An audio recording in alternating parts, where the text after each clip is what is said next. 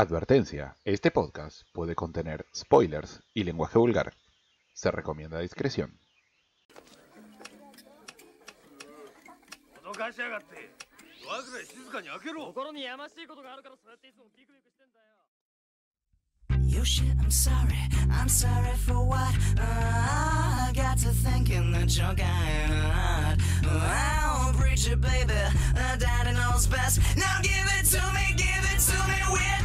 Flashes. Versatile, she makes me smile. Stay for a while, get in the TV. They say that she's a slut and that she's got a flat butt, but that's just far too away from me. When you hear that voice online, you're thinking, damn, she's fine.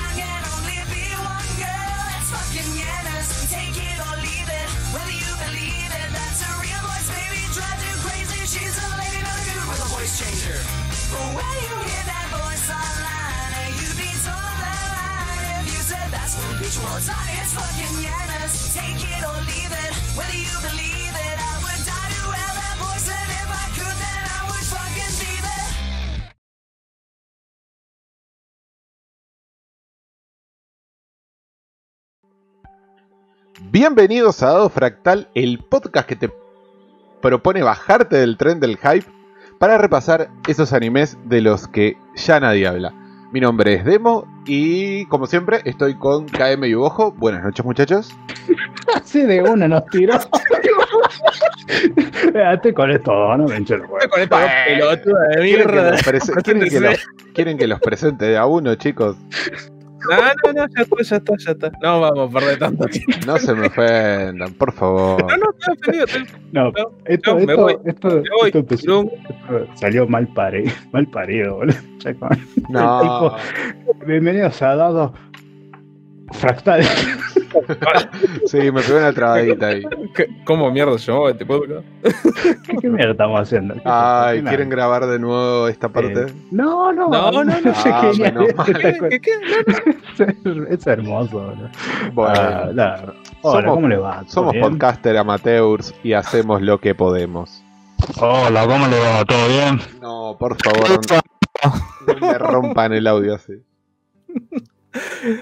Se rompe el audio solo, ya lo vi. Hice una, pre- hice una pregunta, caballero. Hola, ¿cómo le va? ¿Todo bien? Todo muy bien, todo muy bien, por suerte.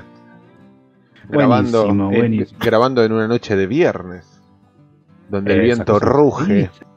¿Es viernes? No, no sé. No sé Es sábado, boludo. No, no le mentás a tu público. Acá dice abril.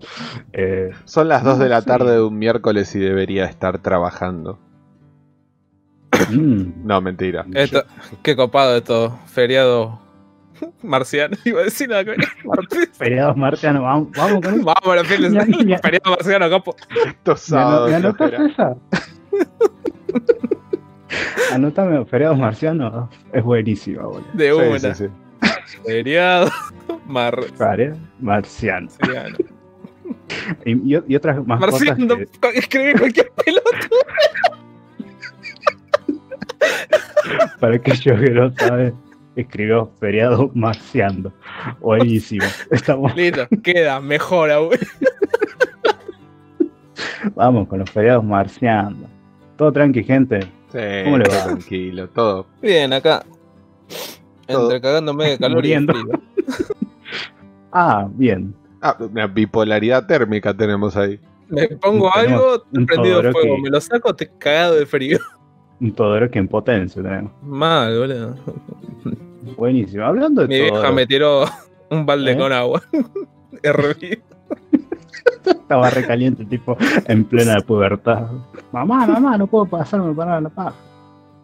Bueno, eh, muchachos, este, esta semana tuve una pequeña revelación.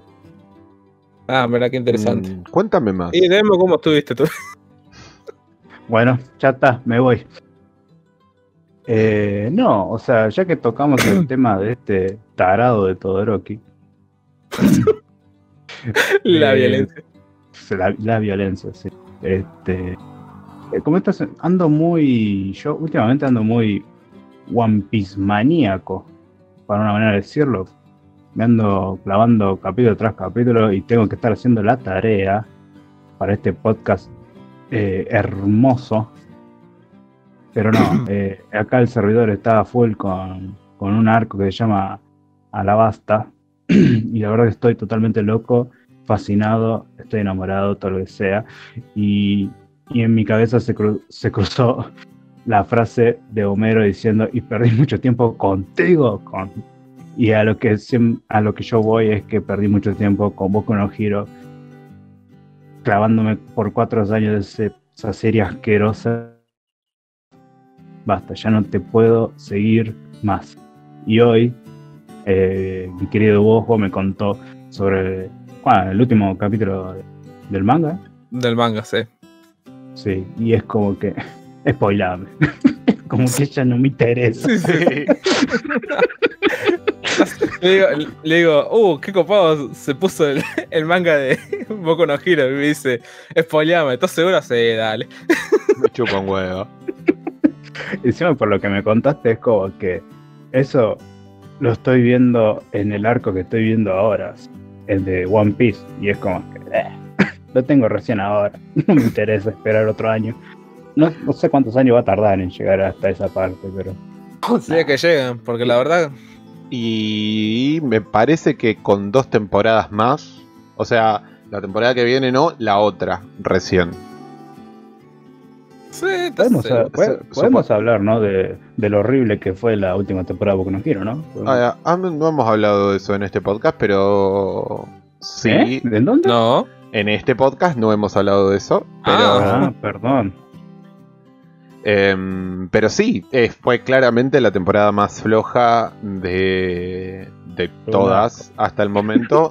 No sé si, no sé si por la expectativa que le tenía, porque el arco y el mini arco que cubría esta temporada, que animaba esta temporada, por lo menos yo lo esperaba con mucha expectativa y terminó siendo eh, una tremenda decepción. pero, Mm. pero, pero el bajo, el bajo de la temporada que estaban vendiendo modelo real. ¿Cómo? Era un bajo. Fender Violeta. Ah, no, no. Del personaje más bola triste de todo el cast femenino que hay. No, yo la banco, ojo. Vos bancás cualquiera. Sí, yo las banco a todas. Vos bancaste a la chica invisible que no sé. Sí, la re- de hecho es la única chica de Boku no Hero Academia de la que tengo una calcomanía pegada en mi termo. Ay, malísimo. Cagate de risa, pero eh, te juro que es cierto, boludo. Son los dos guantecitos. Ah, ya sé quién la hizo ese, A ese diseño. La, la hizo la, la niña Deito. Deito Arts, Deito. exactamente. Deito. Un saludo para ella. Sí, síganlo en. Instagram, suscríbanse al YouTube. Hace directo en Twitch, en Facebook, en YouOne y no sé qué más. Dibuja mucho furries. Furries, furries. Todo el mundo dibuja furries últimamente. Ah, mentí. ¿Cómo? Sí, Pará, que en no. serio, ¿cómo supiste? ¿Supiste mi gran secreto? es más. Será por es estos más, te lo- millones de dinero que estoy acostado.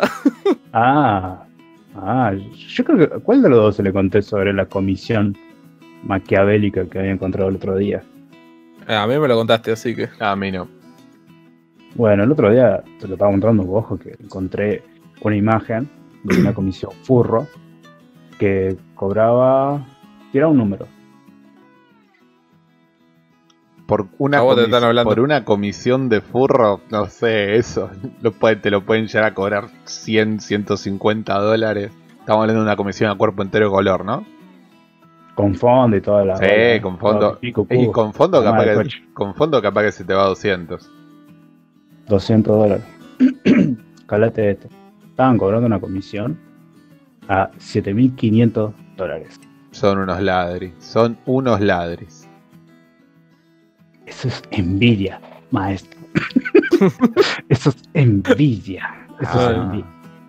Eso es envidia. O- The Ojo way- que vos, the way to ojo be que vos, si tuvieras plata, veías dibujos, ¿sabes Eh. de qué? No vayamos por ese lado. Más que, más que si tuviera plata, dibujos. si tuviese el talento los haría. No creo. Me parece, me parece que mi envidia viene más por ese lado. ¿Qué? ¿Qué clase de envidia? Cuéntame. No, no, no tiene, no tiene mucho sentido. Pero me gustaría tener el, el talento para dibujar como esa gente dibuja. No hay talento. No existe. Sí, es todo esfuerzo. Obvio. Coincido. Sí. Pero bueno, tampoco tengo la dedicación para eso. Pero, pará, pará, quería decir algo. Es que no tiene absolutamente nada que ver con el tema. Antes hablábamos de, de, ¿Mm? de shonen que nos hacen desperdiciar nuestro tiempo. Eh, No, semana- yo dije que Boku no Hero me hizo perder tiempo. Yo hablo por Bueno. mí. Si vos te querés colar, ah, Sí, yo me quiero, vení, co- vení, vení, vení, vení, colate. yo me quiero colar, permiso. ¿Está ocupado? Bueno, pase. Porque No, la, la cola está atrás. la, semana, la semana pasada terminé de leer eh, Kimetsu no Yaiba. Oh. ¿Podemos hablar del final? ¿Libre de spoiler? Ah, ¿podemos Pa, pa, hablar pa, del final? ¿Libre de ¿Podemos? Por mí, por mí, dale. Ah, Yo no Ah, sigo la serie. pero que no nos. Ah, pero no, que no nos quiten mucho tiempo. Bueno, Eh, tres minutos. dale. Fue un embole, fin. Pa, pa, para, para, para. No, quería decir, me parece que la pelea, sin pelear mucho, pero me parece que la pelea final estuvo bien. Eh, quizás no fue lo que la mayoría de la gente esperaba, porque esperaban obviamente ver a nuestros dos protagonistas peleando palo, espalda con espalda contra... Palo, palo. Sí, palo a palo, Jackson, espalda sí. con espalda contra Kibutsushi Musan. Michael Jackson. Pero no, en realidad es eh, spoiler. Hay una captura, que hay un tweet que yo he tirado hace un montón de tiempo donde hay dos planos, uno de Musan y el otro de Meruem. Y es exactamente el mismo plano, la misma posición, la misma cara, la misma todo. Musan es la reencarnación de Meruem. Ajá. Dale. Eh, To- Todo muy lindo, pero arrancamos el capítulo y ya la gente no, no, no nos escucha más, ¿viste? Sí, que, sí, sí, es "Ah, cierto." Están hablando del final de Kimetsu. Prefiero no escuchar. eh, no, pues, eh, em, ¿Qué vas a decepcionar igual, capo? No rompa. Sí, no, a mí la pelea final me gustó. Lo que vino después quizás hubiese querido un poco más de epílogo o quizás un, No, no, no. u- una elipsis te- un poco más voy a- yo te corta. a- Yo te lo voy a cerrar así. A O sea, por lo que a mí me contaron, porque yo no sigo el manga, no me interesa a esta altura. Pero, o sea, el final final de la serie está el capítulo. Eh, an- ¿Qué sería? El anterior del último capítulo. ¿Cómo se le dice? Soy re malo con esos nombres. el penúltimo, claro. Bien. El último capítulo es fanservice. Nada más. Eh, Es solamente fanservice para la gente puberta. ni Yo siquiera. solamente vi, yo solamente. Que no, No, no, Ni siquiera no. lo- Que te- boludo, las primeras dos páginas ves a unos personajes y después ves una lluvia de comentarios en Facebook. Oh, sí, así lo queríamos ver. Y todo re loco. Sí, ni siquiera, ni- pero ni siquiera lo consideraría, consideraría fanservice. Eh, o sea, Eh, me Era parece. Era un parece que capítulo innecesario. Es, en eso. Eso sí. Me parece que claramente estuvo de más. Eh, yo, lo, serie. yo lo relaciono, claro, yo lo relaciono con que mm, si uno, iba- si uno iba viendo, yo a medida que lo fui leyendo, ve- iba viendo en los extras que salen en cada volumen algo, eh, unas paginitas con bosquejos, eh, algo así como eh, la academia de Kimetsu o High School Kimetsu o algo así Ay, qué asco. que e- era como los personajes de los, los personajes pero en un ambiente de, de- de escuela eran diseños y bosquejos y nada más no es cierto pero me, me dio la no sensación de- Macaco claro de se que convirtió quisieron hacer algo así en, en Mikey Mesu Academy. Mikey Metsu Academia ni siquiera en Mikey Metsu Academia porque nadie No. tiene High superpoder Bueno. School Macaco, dale. sí, High School of Macaco Boku no Macaco. ah, Ay, eh, bueno Sanguchón tiene que presentar ese manga. Ah, totalmente. Mm. Olmayo heredando el macaco, un macaco. Ahí va. Ah, Ay, tiraba el golpe. ah.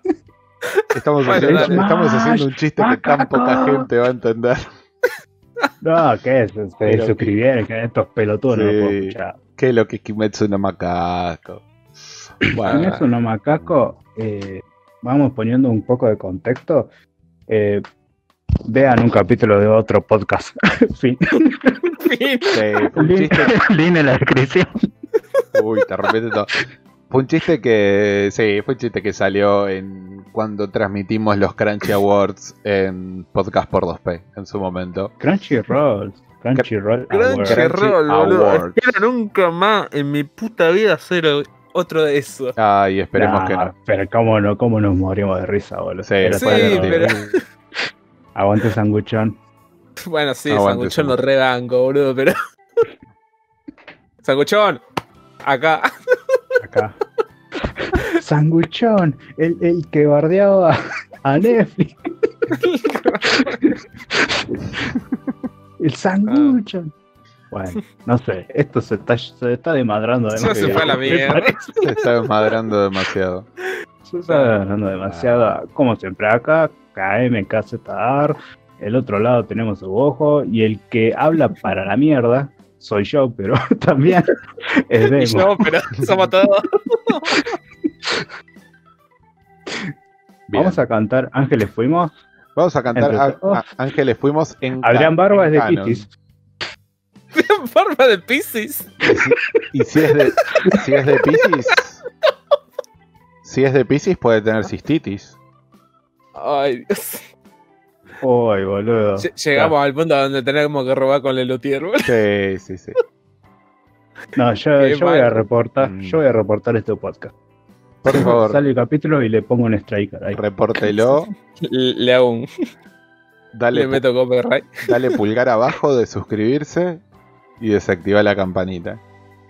Y dejar un comentario con odio. Exacto. Bueno, Bueno. al tema principal, por favor. ¿Les parece que pasemos al tema principal? Iba a decir justamente, bueno, eh, Ah, voy a usar eh, los brand new separadores que hemos desarrollado para este capítulo, así que que pasamos... yo desarrollé, por favor. Ah, sí, totalmente. Esto es toda una creación del magnífico Bojo. Obviamente. Pasamos al... Ah, producción en vivo. Algo que no les dije, los voy a... Se, se van a mutear un segundito. Nos vamos a mutear todo un segundito mientras corre el... Estoy callado hace un rato para que pongas el puto separador. Sí, son un par de segundos. Pasamos al tema principal de la noche.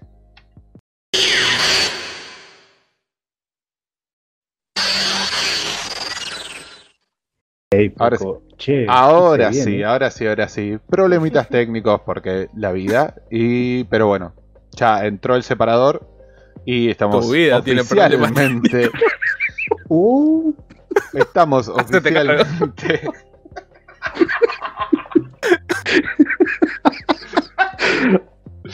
Perdón. Dale. Estamos oficialmente en el tema de la noche, que como les dijimos en el episodio anterior, es eh, Spoiler. Honemeis no Tsubasa, o su título completo que es Oritsu Uchugun Honemeis no Tsubasa, también conocida en inglés como Royal Space Force, The Wings of Honemeis. En español, por favor. Eh, las alas de Honeamise, Ah, mí. Honeamise, Con con a mí se. Esta película, esta película, la, yo la por la, la reacción que estuve después cuando terminé. Esto no se puede, o sea, lo que voy a decir ahora no tiene nada de spoiler. Pero cuando terminó la película, mi reacción fue como la de Saki cuando terminó de ver eh, Matrix recargado, diciendo una buena pelea, nada más. O sea, lo- yo tenía ganas de decir algo y, no, y lo, único, lo único que dije cuando terminó la, la, la película fue qué bueno haber comprado estos auriculares para ver esta película porque la experiencia fue magnífica. Nada que ver. El comentario súper random. Ay. Ay, No, bueno. no sé, yo lo único que puedo decir es que para el final de la película me sentía que estaba jugando el nivel de la- del desierto de Metal Slug. Ah, Mission Star. Eh, che, con todos los podcasts. bueno, señor, alguno. señor, señor, con- continúe con la técnica, por Bien, favor. No lo vamos a eh, más. procedemos a la técnica que hoy eh, no es. Es cort- hoy es cortita. No vamos a hablar de una serie, vamos a hablar de una película, una señor película. Señora Así que- película. Así que antes de empezar con los spoilers, paren el video. Si no la vieron, vayan a verla. Porque va a ser full spoiler. Obvio, como lo Po, po, po, co- po. como reza la, la Ah, advertencia antes del opening. Sí, Em. lástima que esa advertencia dice posible spoilers. Capaz, se dice. Ah, bueno.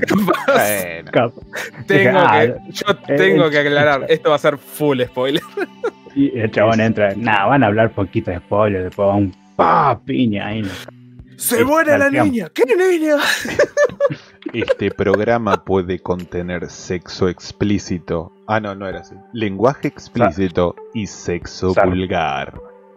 Y zarpado spoiler. Y zarpado. zarpado eh. spoiler. Amigo, Zarpado spoiler. amigo, amigo, está, zarpado, está, está, está zarpado, ¿eh? Está zarpado Mandingo spoiler. de Está spoiler. resarpado. Está Basta de respoileado, amigo. boludeces. Basta de boludeces. Procedemos con la técnica. Eh, Jonemis no Tsubasa es una película que se estrenó el 14 de marzo de, marzo de 1987. Eh, según tengo entendido, no se estrenó en cines, sino que fue mm, directo a mm, VHS, En Magazine. esa época no creo que sé sí. qué había en esa época. Blockbuster Eh, es 87. Había, es había 87, pero es 87 en Japón, así que no sé. Eh, eh, ah, sí, habrá tenido otro formato. Sí, es una película que no tuvo mucho éxito en su momento, voy a la pero- mierda en el formato. que a través del tiempo se ha transformado en una especie de película de culto. Eh, es la primera película creada por el mítico, famoso y legendario caído en desgracia Estudio Gainax.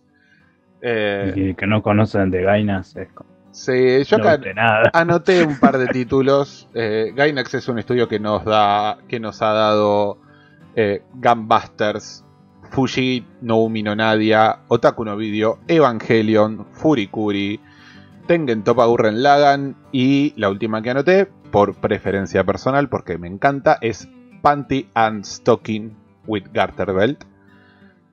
Gran comedia. es- Aguante, me la acabado, capo. No entendí nada de la vida. vos. no. eh, tengo pendiente todavía Medaka Box. Cuando la arranqué no me convenció y la terminé dropeando. Habré visto los primeros cuatro episodios. Sí, una siempre cosa así. tiene un, un anime y este hijo de puta no lo vio. ¿Qué, hace- qué hace con tu No, vida? pero esta vez no es que no lo vi. Lo arranqué a ver y no me enganchó. No, cual- lo dropeó. Ah, Lo aún. Lo cual me llamó la atención porque eh, Medaka Box es de mm, Nishio Isin, autor de Bakemonogatari, Katana Atari y otras cosas más. Eh, Hmm. pero- Todo en Tari. eh, todo en Tari. No, hay una que no es en Tari, que es un Taringa. Battle Royale, algo así. No me acuerdo. Va que no Monogatari. Taring.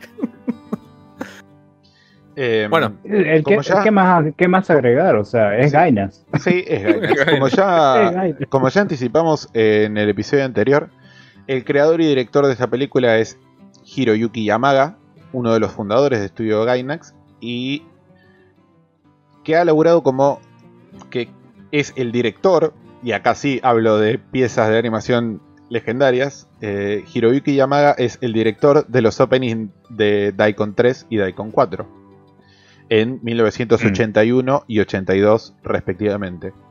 Mm. Eh, dentro de lo que es Estudio Gainax, la, eh, laburó- no es creador, pero laburó dirigiendo Majo Romantic en 2001 y Mm.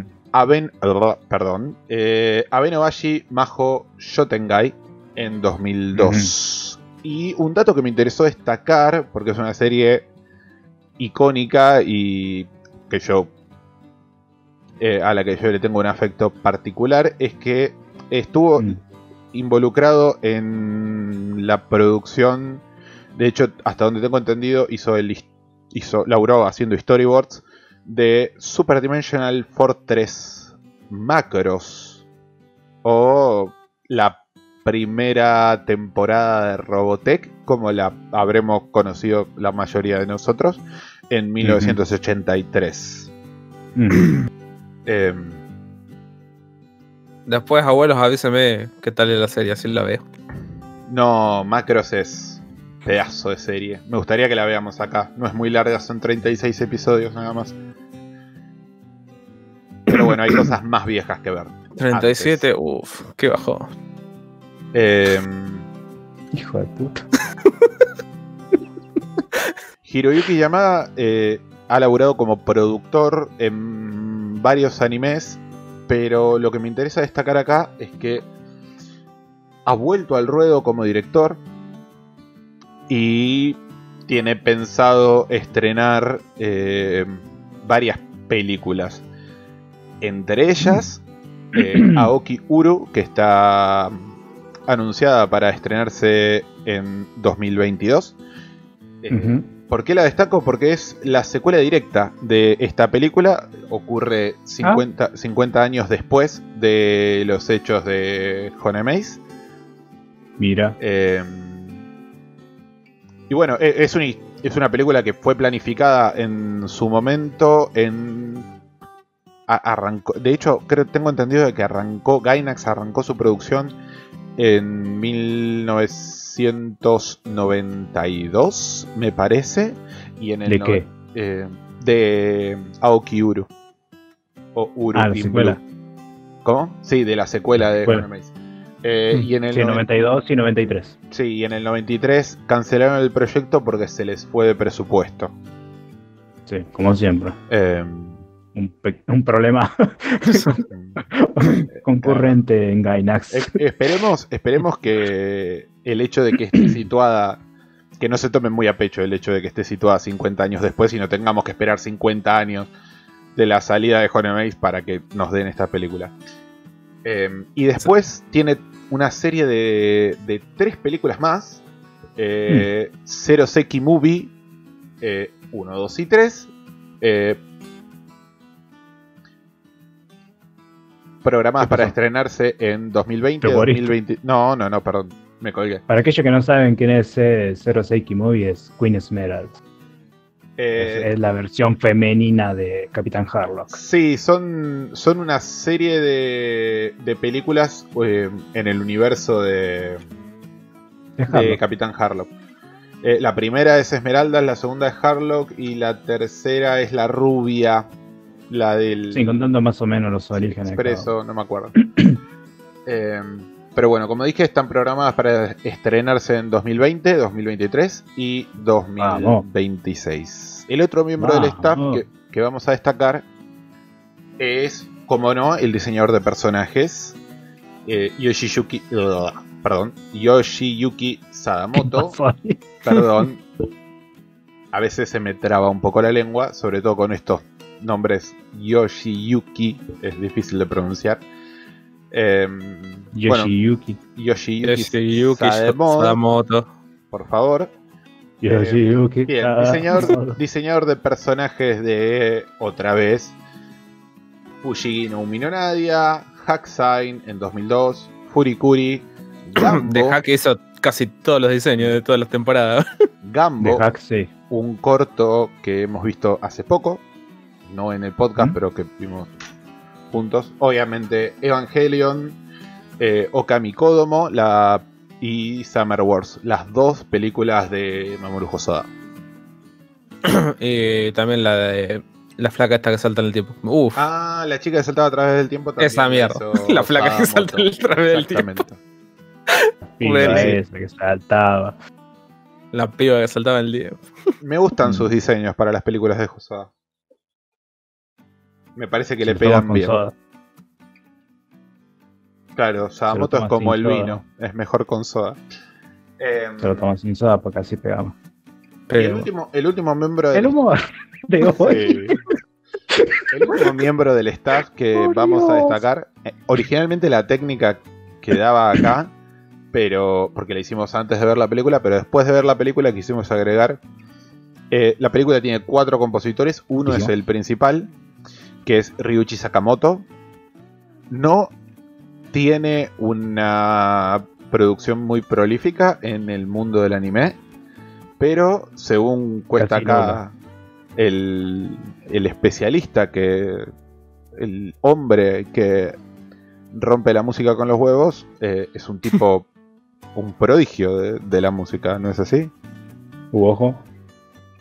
Bueno, según esto, te hablan a boca M porque yo la verdad mucha información no pude sacar de este tipo. Igual la tenés más clara que yo. Yo tengo mucha información de este flaco, Ruichi Sakamoto. Eh, es un chabón que vino de, la- de los años 70. O sea, viene de la camada del rock psicodélico de los años 70 como Chavo. eh, eh, Chavo. Ah, Ruichi Chavo, que es el compositor de, del OST, el único compositor de. que el, el único soundtrack que hizo que fue Serial Experiment Lane y Yasushi Ishii. O sea, son tres, uno de los tres, digamos, más conocidos, o los que son los que están vivos en la época, en esta época, que salieron de toda esa camada del rock psicodélico de los años 70. Eh, Richie Sakamoto eh, estuvo en la banda y también produjo varios de sus discos de Yellow Magic Orchestra. Es una banda totalmente instrumental para aquellos eh, que quieran escucharlo, porque está en Spotify eh, algunos discos de esta banda, para poner un poco más de contexto de qué va, es que hacen música tipo para videojuegos. O sea, ustedes lo escuchan y es como que tranquilamente puede haber estado, no sé, en un Sony, Mario, y millones de plataformas, así por el estilo. Y, y usted, pero, o sea, la Yellow Magic Orchestra eh, es literalmente una orquesta pero con tonalidades games, tonalidades de música, porque experimentaba mucho con la electrónica. Y este chabón, eh, Sa- Sakamoto, Richie Sakamoto, es un tipo que tiene una trayectoria increíble. Hizo música, un montón de música en películas, en no solamente películas de Japón, sino en, en diferentes, en diferentes países del mundo. También tiene una discografía bastante densa y que viene del 78 y el último disco salió del 2017. Tiene como cerca de 20 discos el flaco como solista. Después, fíjate, como compositor de bandas, como productor y, entre otras hierbas. Ah, y, y como eh, artista invitado en otro tipo de bandas. Es un, no sé, es mucho lo que hizo el tipo. No solamente trabajó en Japón, trabajó en Estados Unidos, trabajó en Colombia, trabajó en Rusia, trabajó en todos lados. Es un demente el flaco este. Sí, es un tipo cuya discografía me, me gustaría escuchar porque la música de la película está muy, muy, muy No, bien. es- es- impresionante. Creo, creo que es lo, lo- Yo siempre rompo la música con las pelotas, en mi señora frase, porque, o sea, si es algo que yo siempre me encanta de los productos del anime, es con respecto a la música. No es por el open o el ending, eso me chupa un huevo. ah, mira. Sino el tema, el tema del soundtrack. O sea, a mí lo que más me, me, me cautiva es el soundtrack. no lo sospechaba eh, no. para nada. Perdón. ¿Puedes callarte? Dale, dale, dale. perdón. tenés que ir, te tenés que ir. O sea, este, a mí lo que, más- lo que siempre me importa en cuestión de anime siempre es la música, el soundtrack, el OST, siempre es lo más, lo principal. Conozca o no la serie, la música para mí es lo, es lo más importante. Después viene la animación, la historia, bla, bla, bla. Pero eso es lo primero. Y, y en esta película tiene una música totalmente rarísima. Es rara. O sea, y encima son temas que duran cuánto? 20, 30 segundos. A veces como Sí. mucho duran 5 minutos. Pero 5 minutos, ¿cuántos temas pusiste ahí? Pero usualmente los temas que, que aparecen en esta película duran segundos. Y son dementes. Son re dementes. Experimenta mucho el sonido entre el fee, el out de varios instrumentos. Usa... eh, usa el sonido de tambores que se van como en una mezcla y se van distorsionando como derritiéndose. O sea, lo describo de esa manera, Hay pero un- es alucinante cuestión de sonora. no solamente es la música, sino que también hay un manejo del sonido eh, muy zarpado en esta película. Eh, la, la película sabe cuándo te tiene que poner el tema, el tema funciona excelente y sabe cuándo cortarte el tema y dejar que la acción de la escena esté... em, ¿cómo, cómo decirlo? Eh, que, que el, el sonido de la escena sea directamente los efectos de sonido, que también son muy buenos, sin ningún tipo de música. Y sabe cuándo cortártela, sabe cuándo meterte los silencios y sabe cuándo volver a ponerte la música. Sí, es, es muy loco. bueno. No, no, es muy bueno, pero es muy loco cuando pone un tema, voy a decir, bueno, esta escena va, va a sonar ese tema un poquito más largo, no, va a sonar un tema y cuando llega el clima, ¡pa! corta, pero seco, Exacto. corta así seco y después escuchas sonido de ambiente, sonido de, no sé, gente trabajando, vientos, todo lo que haya alrededor. Y, y vos decís, esa pausa sonora, o sea, pausa musical, da como una, un efecto de inmersión. O sea, hay varias escenas de efecto de inmersión que la vamos a describir durante este capítulo. Por parte mía, ¿no? Mm. O no Sí. sé lo demás, pero yo hablo por mí. Que la verdad es que me hizo sentir, como dije, gracias a Dios a estos auriculares que me compré. Tuve una experiencia de puta madre con esta película. El Patreon valió la pena. Sí. ¿Eh? ¿Están cobrando Patreon? Ah, perdón. Con algo que comprar los celulares de Evangel. Bien. ¿Les parece que antes de meternos de lleno con la peli lea- leamos la sinopsis? Sí, primero quiero que me pase la cuenta de Patreon. Y dice, y dice así. En un planeta lejano, un reino, con el Maze, intenta lanzar la primera nave espacial tripulada del planeta. Este proyecto de 10 años no solo enfrenta problemas técnicos y de financiación, sino que también está sujeto a la conspiración política y conflictos entre otros reinos. Todo depende de Shiro, el primer astronauta, sus amigos y su fe para que el programa espacial sea un éxito. Y dicho esto, podemos meternos de lleno en la serie. Quizás el, el punto con el que me gustaría arrancar. Película. perdón. Quizás el punto con el que me gustaría arrancar es la ambientación. Es un poco rara. Eh, por un lado, la, la sociedad se siente como una sociedad de principios del siglo XX, onda eh, Europa pre-Primera Guerra Mundial, con cuando todavía e- estaban las grandes familias reinando en Europa eh, y la única república democrática era Francia, ¿no es cierto? Eh, Sí. Pero por el lado, pero por, por el lado no de la sociedad, sino de la ambientación, tipo la, la forma en la que están construidas las ciudades, los armamentos y todo eso, ya Sí. es más, no te digo Segunda Guerra Mundial, pero sí es más, digamos, de mediados de del siglo XX en adelante, como si yo te dijera década del 50, 60, por ahí.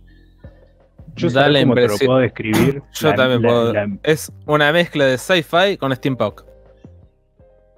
Sí, Es ¿sabes, cómo te lo, también te lo puedo eh, me- mejorar un poco la descripción que quiere tirar Demo? Dale. Es Cyberpunk según Ghibli. Bien, eso se acerca bastante a lo que quería describir. Sí, puede ser. Eh, Ghibli tiene Todo mucho puede ser de, para vos. Ghibli tiene mucho de esa mecánica steampunk. Eh, sí, sí, sí, totalmente, coincido. Eh, es una ambientación que a mí particularmente me gusta mucho y no es algo que esté Dije Cyberpunk. No, no, no, yo dije, yo te hablo de que Ghibli tiene mucho steampunk. Sí, eso tiene, eso sin duda. Pero yo no me refiero que a los Cyberpunk porque es como una especie de un futuro post-apocalíptico, podemos decirlo. Porque Mm, tranquilamente no, por- un- no. uno no, no se sitúa en un año con esta película. No, pero eh, yo no No. diría que es post-apocalíptico. Para mí Mm. es, eh, en cierta parte de, de la historia, pegaron un giro que en la realidad no nada que ver. Como que acá en la realidad dijimos vamos por este lado y en la película fue como, ¿sabes qué? En ese lado no vamos a doblar para la derecha, vamos a ir por la izquierda. Y la tecnología fue para otro lado. Claro, un poco de, un poco de historia. Eh, en, la, en la década del 60 y en el contexto de la Guerra Fría, se dio la carrera espacial entre Estados Unidos y la Unión Soviética por ver quién, quién conquistaba el cosmos primero. Eh, la car- Rocky o Iván Drago. Exacto. La carrera espacial se vio ampliamente bene- eh, beneficiada por la rivalidad entre las dos potencias del mundo. Estaban peleando por ver quién llegaba primero. Y aunque los rusos ganaron la primera batalla, de hecho no podía dejar de pensar en Yuri Gagarin mientras veía esta película. El primer cosmonauta, el primer hombre en alcanzar el espacio exterior, orbitar la Tierra y volver. Eh, aunque Rusia ganó la primera batalla, la guerra la ganó Estados Unidos, llegando a la Luna primero.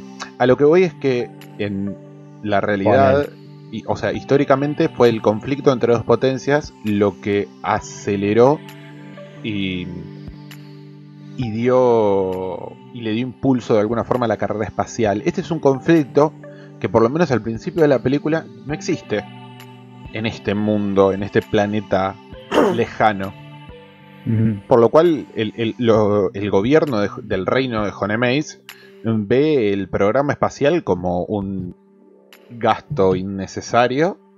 Un chiste, un, De hecho, un- Una al, pela. un juguete para que se entretengan los pibes, para así decirlo. de hecho, al principio de la película vemos como El, El- mundial del 78. Sí, sí, el, el, el Uchugun, la, la- la fuerza espacial, está. Sus cuarteles son un desastre. O sea, son desastres. o sea, son. Un, sí, Son son, un desastre. La gente o no los conoce o se burla de ellos porque. "Ah, ¿Para qué vas a ir al espacio si.? Nosotros lo que ¿Cómo necesitamos te, es llaman, ¿Cómo te llaman a vos, capitán del espacio? capitán del espacio.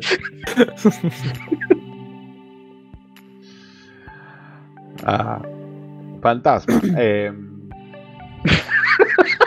capitán del espacio es un alfajor.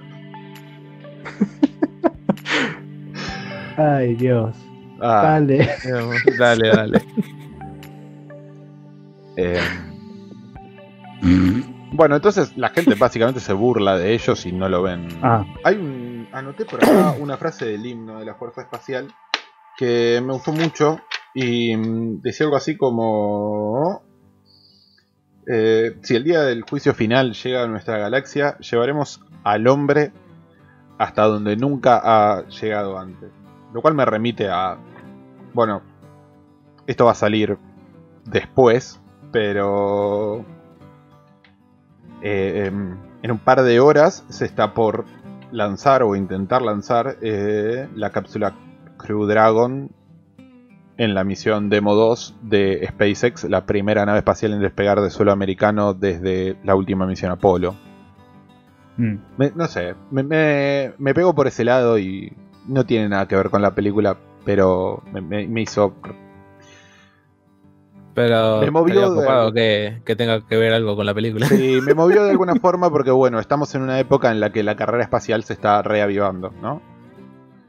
Eh, pero bueno, a la película.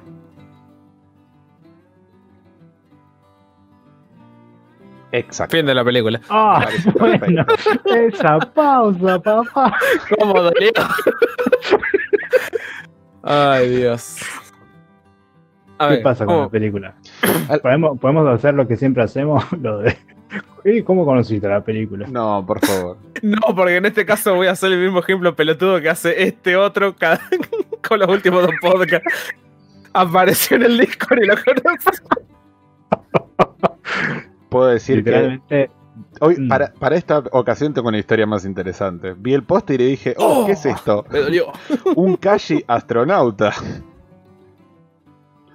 Bueno, no importa.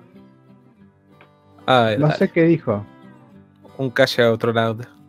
Bien, o sea, esta película yo la, la, la vi por primera vez en un... Para que yo te contando la historia, muchacho. igual prefiero hablar de la peli, pero dale. Bueno, vamos a hablar de la peli, ¿sabes qué? Ok, perfecto. Bien. Dale, contá. Al principio, al principio nos presentan a los miembros de la Fuerza Espacial como una.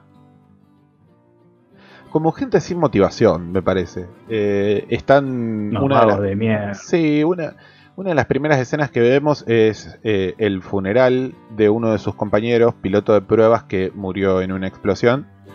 Y. como que da la sensación de que ellos están ahí porque literalmente es el mejor trabajo que pudieron conseguir. Incluso varios de ellos hablan sobre que van a tener que conseguirse otro trabajo porque eh, creen que la fuerza espacial no va a durar mucho más y la van a disolver. Shiro es uno de ellos. Em, digamos que la vida de Shiro cambia cuando literalmente sale de putas con sus amigos y lo dejan solo y ahí es donde se cruza a eh, Rikini, si no mal recuerdo. Eh, Sí, Riki- Rikini non Derai Kyo.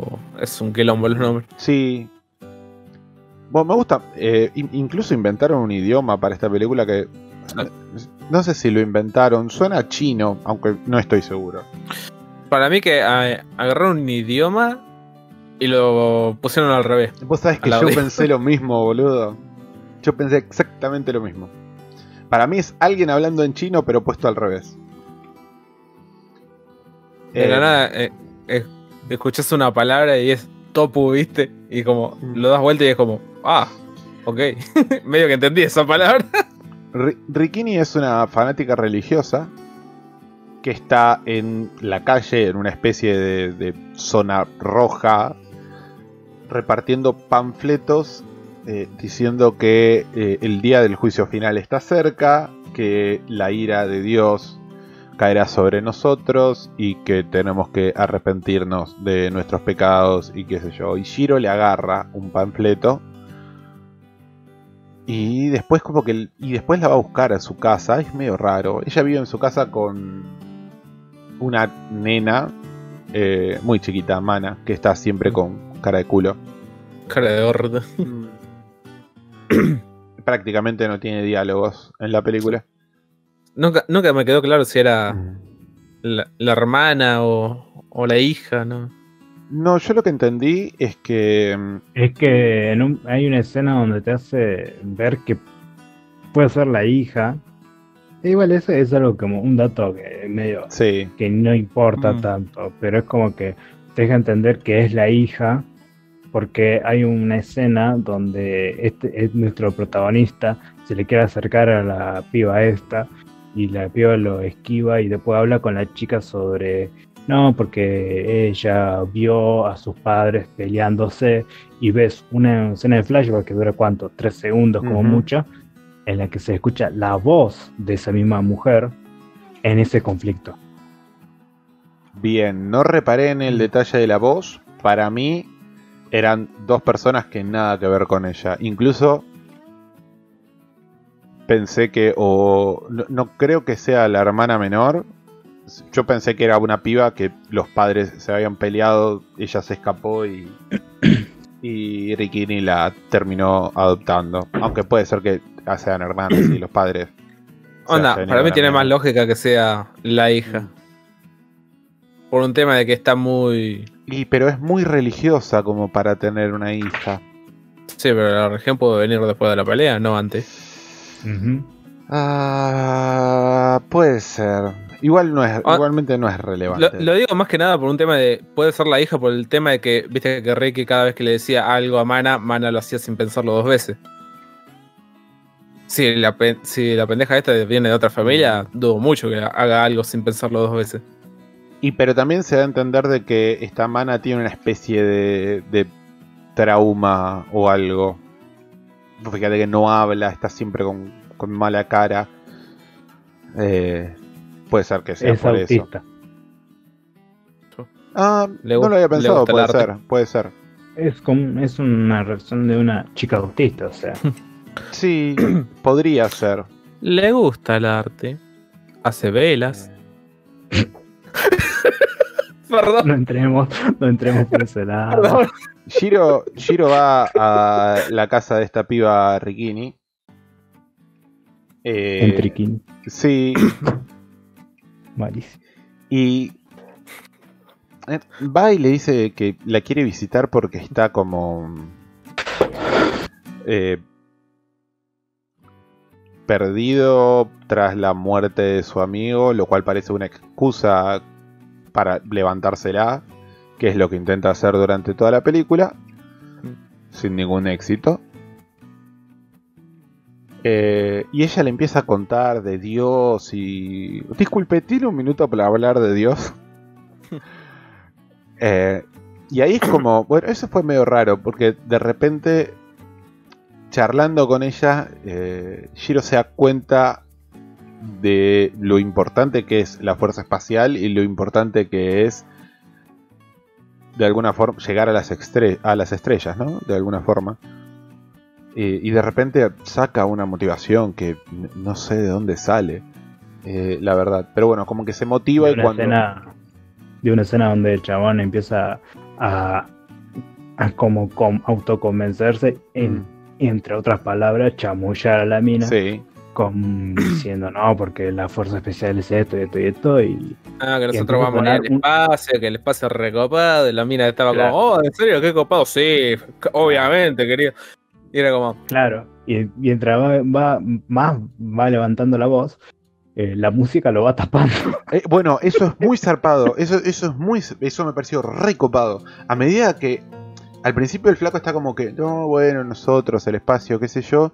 Y a medida, a medida que él se va emocionando más. La música sube y sube y sube y sube. Hasta que de repente. ¡Pla! Con el bicho con el que está jugando Mana. Se corta. Y yo pensé en ese momento de que toda esa motivación era falsa. Porque lo único que quiere hacer este buen señor es levantársela. Pero después nos damos cuenta de que es posta. El flaco, eh, Shiro se motivó posta. Y se Sí, convi- pero en ese momento no lo tenía tan. no- no- la idea no estaba tan centrada. Por eso la utilización de la música tapaba lo que decía el tipo. Porque yo pensé que era un error de la edición de la película. Yo dije, acá está tapando mucho. eh, la música está tapando mucho lo que dice el flaco. Pero después, cuando vas viendo la película, eh, la música está bastante bien nivelada cuando eh, hablan los personajes. Por eso se me dio a entender en esa escena que todo lo que él decía no, no era nada. Por eso la Era- música era como está, era está levantando. chamullo. Sí. Después de esto, Shiro decide convertirse en la cabeza y, y el principal impulsor. Cuando digo la cabeza, quiero decir la cabeza emocional, ¿no? De- del programa espacial. Y cuando el general que está a cargo de la misión le propone. Pide voluntarios para ser el próximo piloto graciosa. programa, en una escena muy graciosa, dice: Sí, yo voy a ser el voluntario. Y todos los amigos están, pero boludo, ¿no viste lo que le pasó al voluntario anterior? O sea, literalmente explotó Y en el aire. dice, nadie más, ¿No hay otra persona? Sí, sí, sí. seguro nadie. Eh, Bueno, bueno, nadie este- me perdón, voy. perdón. ¿Seguro? Esto tiene, esto tiene, si se quiere, algún tipo de paralelismo con la historia de los tres cosmo- cosmonautas rusos que murieron en el reingreso a la atmósfera. Eh, ¿En el reingreso o en el egreso? Eh, no recuerdo. Pero bueno, hubo una misión con tres. Y tampoco sé si fue después de lo de Yuri Gagarin. Mi memoria. Tengo una memoria infame en ese sentido. Eh, sí, sí. Eh, pero digamos que me recordó un poco a eso. Hay algo... Quizás... No me acuerdo cuál es la escena que sigue inmediatamente después. Eh, Eh, pero re- recuerdo que empieza con los entrenamientos mientras sigue visi- visitando a Rikini de vez en cuando. Y en un momento se encuentra con el equipo de que está construyendo la nave en la que él va a ir al espacio. Y es literalmente, eh, ¿cómo es que le dice? La sociedad del viaje espacial o una cosa así. Son un grupo de viejos que podrían ser tranquilamente un círculo otaku eh, con el paso de los años. Son como... eh, sí, son como otakus de, de, los cohetes. Me gustó mucho el detalle de que los que trabajen en el, en el cohete sean todos viejos. Es como un es como que es gente que toda la vida quiso ser un cohete que llega al espacio. Y Shiro y sus amigos le dan el, el empujoncete que, que necesitan para, para lograrlo. Incluso hay un par de discusiones técnicas y qué sé yo. Está. No sé, me pareció un lindo detalle. Sí, lo que me acuerdo mucho de esa escena fue que eh, los mismos amigos que decían, sos un pelotudo, ¿cómo mierda te vas a meter esto? De la nada dijeron, no, no, si vamos a hacer esto, vamos a hacerlo bien. Bueno, Que era una parte de. Ujú. Llamaban a los viejos y decían, che, ¿qué mierda con este plano? Hay que arreglar esto. Así de la nada. bueno, eso era re loco porque estos viejos eran como demasiado volados, digamos. Y justamente me acuerdo de esa escena porque uno de los amigos de Giro le dice, le dice, che, pero acá en la tercera etapa estás metiendo un motor de, de hidrógeno. ¿Tenemos un motor, un motor de hidrógeno probado? No, no estamos probados, no, no tenemos uno probado y operativo, pero bueno, en algún momento hay que hacerlo y rediseñar todo es un problema. Y es como, hay un tipo ahí arriba, señor. Por favor, ubíquese. Sea Sí. consciente. Es como que a ellos solo les importa el viaje. Solo les importa el cohete, digamos. Sí, sí. A, a mí me dio gracia, o me descolocó, por así decirlo, eh, el cambio de actitud de, de los compañeros. Porque en un principio era como, nada, esto no va a tener futuro, ¿para qué gastar ni nada? Y cuando el prota se dijo, dijo, yo, yo voy a ser el piloto, como que de la nada todos cambiaron la actitud y empezaron a, a ponerle ganas, ¿viste? al proyecto. Sí, a, a mí me da un poco la sensación de, bueno, mejor que explote él en el aire y no yo. Pero bueno, son Sí. sus amigos, así que supongo que no, no, no era esa la idea. Eh, pero es destacable como eh, Shiro y su motivación es el, el gancho o el punto de, de anclaje, digamos, que es la fuerza que arrastra a todos los demás hacia la meta común. Una meta que tiene más de, de de aventura, me animo a decir, que de otra cosa. Porque en su momento el, el general anuncia al mundo el lanzamiento de la nueva nave de batalla espacial. Mm. Eh, y, y lo cierto es que el cohete no lleva armas y no puede llevar armas tampoco. Y Eh, no, sí, puede. Tengo entendido de que no por un tema de peso, pero son detalles. La cuestión es que Shiro cuando se entera de esto es como, che, eh, estamos a punto de conquistar el espacio y vas a llevar armas. Sí, porque me acuerdo que un montón de veces dijeron, sí, esto es una nave de batalla y puede llevar armas, pero no la va a llevar. También es medio tipo, o sea, armas para pelear contra qué, si sos el primero en el espacio. Era por el nombre, ¿viste? Sí. Supongo que era algo más como para venderlo, ¿no? Sí. Eh, que- quería hacer un apartado sobre los diseños tanto arquitectónicos como, como mecánicos. Eh, me gustan, me- eh, los diseños en líneas generales, ¿no? Me, me gustan, eh, pero sí hay que decir que tiene una intención estética mucho más que funcional. Eh, qué sé yo, un ejemplo que me acuerdo ahora es eh, hay una cuchara triangular Sí. en una casa pobre, ¿no? Y es como que hacer una cuchara triangular requiere mucho más esfuerzo, no es práctico, quiero decir, que hacer una cuchara común, redonda. Ponele, ese fue uno de los ejemplos. Lámparas con formas raras. eh, estoy pensando en cosas así. Sin embargo, lo- los diseños a mí me gustaron mucho. Eh, qué sé yo, edificios con formas extrañas que no tienen absolutamente ningún tipo de, de función más que estética, ¿no es cierto? Con curvas raras y esas cosas. Eh, qué sé yo. es raro. Me acuerdo que hubo algo que me descolocó, pero no me puedo acordar ahora. Que también era triangular, no era la cuchara, era otra cosa. Y creo que estaba en la misma escena. Pero no me puedo acordar qué era. Bueno, espero que Y eso que era, era bastante grande encima.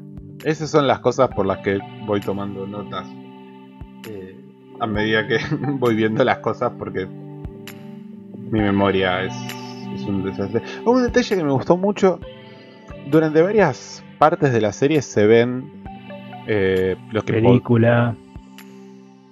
película, exactamente, perdón. Durante varias partes de la película se ven lo que podrían ser, como eran en su momento los viejos noticieros cinematográficos.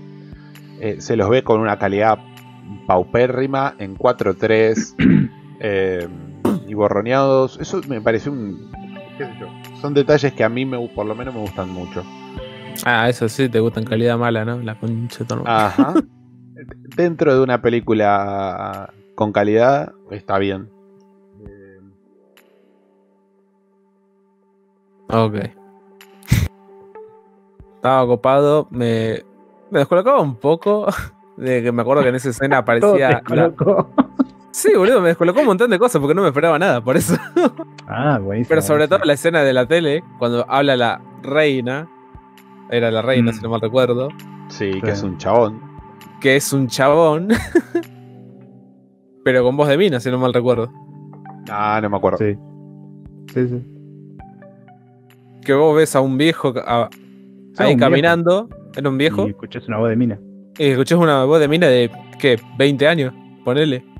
Sí. Decime Sí, si eso no te descoloca. No, ya a esta altura. viniendo, viniendo de la mano de Gainas y también de mucho, mucho esta onda de anime, como que eh, no me sorprende. Es este tipo de mercado siempre. Lo que sí puedo acotar algo, porque se estaba poniendo, era como, no sé, no sé dónde puedo seguir hablando de esta película, pero yo tengo una, hablando sobre diseños eh, no mecánicos, pero sí estéticos, sobre los aviones. Tenían los hélices atrás. Sí. Tenían dos hélices en forma eh, de gancho atrás Como- los aviones cuando, empezaban a, a, bueno, giraban para eh, Como- hacer el... Cu- Como cuchillos kukri eran. Claro, sí, una cosa así. Y no es como tenía una batidora atrás, ¿viste? Empezaba a girar lo loco.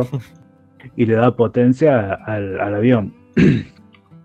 Esa escena a la que yo voy es una escena hermosa. Sí. Llegan al minuto 40, minuto más o menos 40 y cerca a la hora de la película. Se van a encontrar con una escena bellísima. Una escena donde el chabón, nuestro protagonista, eh, sube por primera vez en su vida un avión.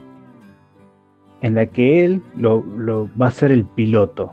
Obviamente tiene un copiloto, el Experto, Eh, porque si no. Sí, si no, si no, iba, muere. Bueno, ¿qué pasa con esa escena? Esa escena es increíble porque el chabón eh, no, no, no, no tiene, no tiene la máscara. O sea, tranquilamente puede- puede- se corta el aire, todo mal. No sé cómo debe funcionar eso. La cuestión es que para, eh, para el avión una vez que arranca, para, después toma un impacto más y, y empieza a verse en primera cámara eh, la visión de que estás dentro de la cápsula de la nave y cómo te vas, vas viendo lo- lo- el paisaje, cómo se cómo va avanzando y después cuando el personaje mira un costado ve en la ventanilla cómo las gotas Sí, las de- gotas de arrastrándose en la carlinga es un detalle precioso. Y yo dije, ah, bueno, yo cuando vi esa escena me encantó. O sea, es un ambiente gris, es un ambiente gris lleno de. O sea, que no hay, no hay ni puto sol.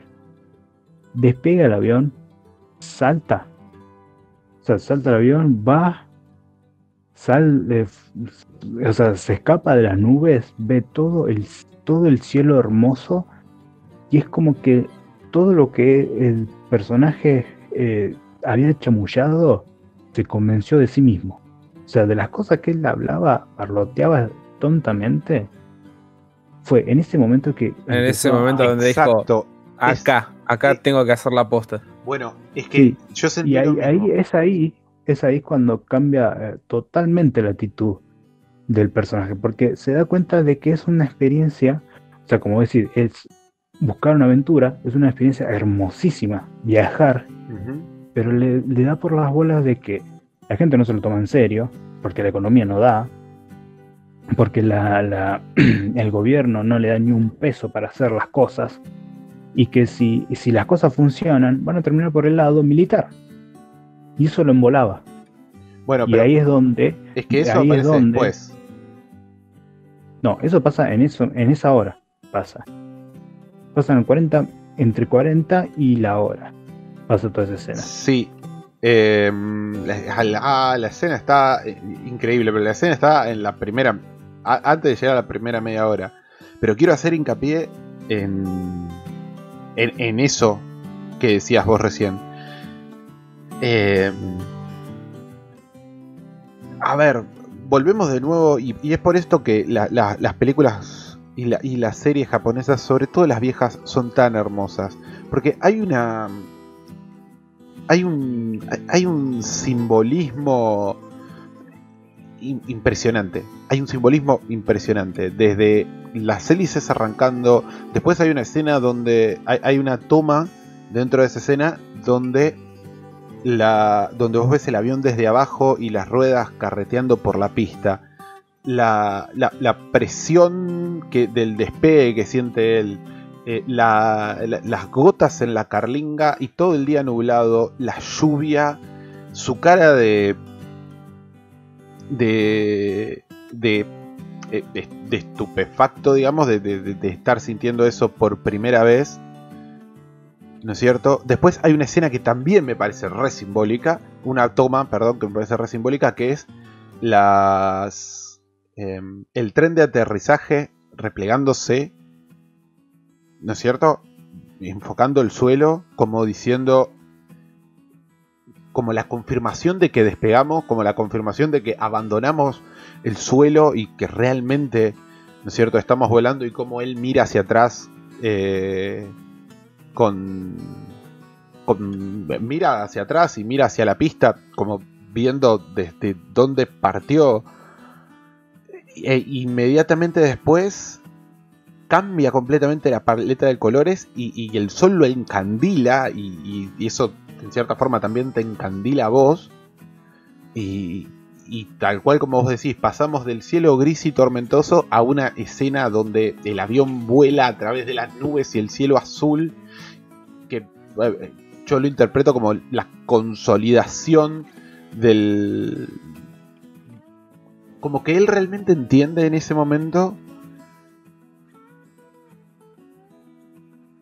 Que esto es lo que realmente quiero hacer. no sé si qué es lo que realmente quiere hacer, sino eh, que, que todo, todo- que toda esa idea loca que él tenía de decir, sí, yo voy al espacio, qué sé yo, porque la, realmente vale la pena. Realmente vale la pena. Y después el avión se mete en las nubes y él sonríe y está re loco y le fascina y le encanta. Es, es como cuando e- es la idea de, de, de, de animarte a algo nuevo y, y darte cuenta que te encanta y que te vuelve loco. ¿Me entendés? E- Es cuando de- descubrís algo casi por casualidad y interiormente sentís el, el sí, yo quiero hacer esto, a esto me quiero dedicar. Nunca me sentí tan vivo. Nunca me sentí tan bien. Esa es la idea, ¿no? Claro. Claro. En realidad, esta película eh, tiene un propósito en la que estaba leyendo en otras partes, que fue eh, el director eh, principal de la serie de Macros, la consideró como una película de, cul- de cultura, o sea, de cultura para esa época, en el sentido de que el chabón sostenía de que la película debe ser eh, emitida, transmitida, pasada en, en los colegios para incentivar a la juventud Eh, Porque- es imposible. ¿Por qué lo decís? Eh, por cierta escena que pasa. en- Bueno, Sí, tal vez si sacas Bu- esa escena, sí, sin, sin problema. Ah, ¿puedes decir la escena de Fuerte Fuerte? Fuerte, fuerte, sí. Sí, obviamente, pero, o sea, ese es un, con- ese es uno de los varios conflictos que tiene la película con respecto a, creo que yo lo interpreté, en realidad sí, es una escena que no me gustó para nada. Yo no entendí nada de pero esa ant- escena. antes de llegar a esa escena, perdón, antes de llegar a esa escena pasa todo esto de que él se convierte en una especie de celebridad. Digo esto como introducción a esa escena, ¿no? Eh, él, se convierte en una especie de celebridad porque va a ser el primer hombre en llegar al espacio, aunque todavía no hizo nada. Eh, y, ahí es cuando em- empieza a ver todo esto de la frivolidad o, o la inequidad social que había en su reino, ¿no es cierto? Y empieza a sentir esto de, eh, de que oh, él era una celebridad porque iba a ir al espacio y, y qué sé yo, y de repente en el mismo lugar donde a él le estaban sacando fotos, en la puerta había un montón de lincheras eh, de viejos lincheras, lo cual no es eh, trivial, quiero decir. Los viejos no tendrían que vivir en la calle. ¿Me entendés?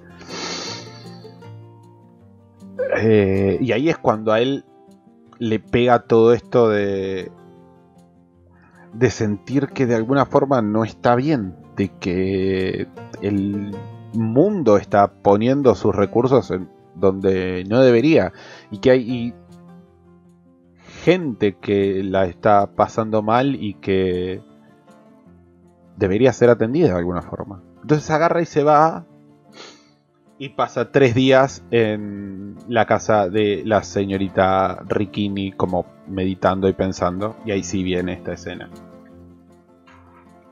Perdón, pero necesitaba hacer este prólogo. Ahora sí, por favor, continúen. No era necesario, pero está bien. Yo lo sentí necesario.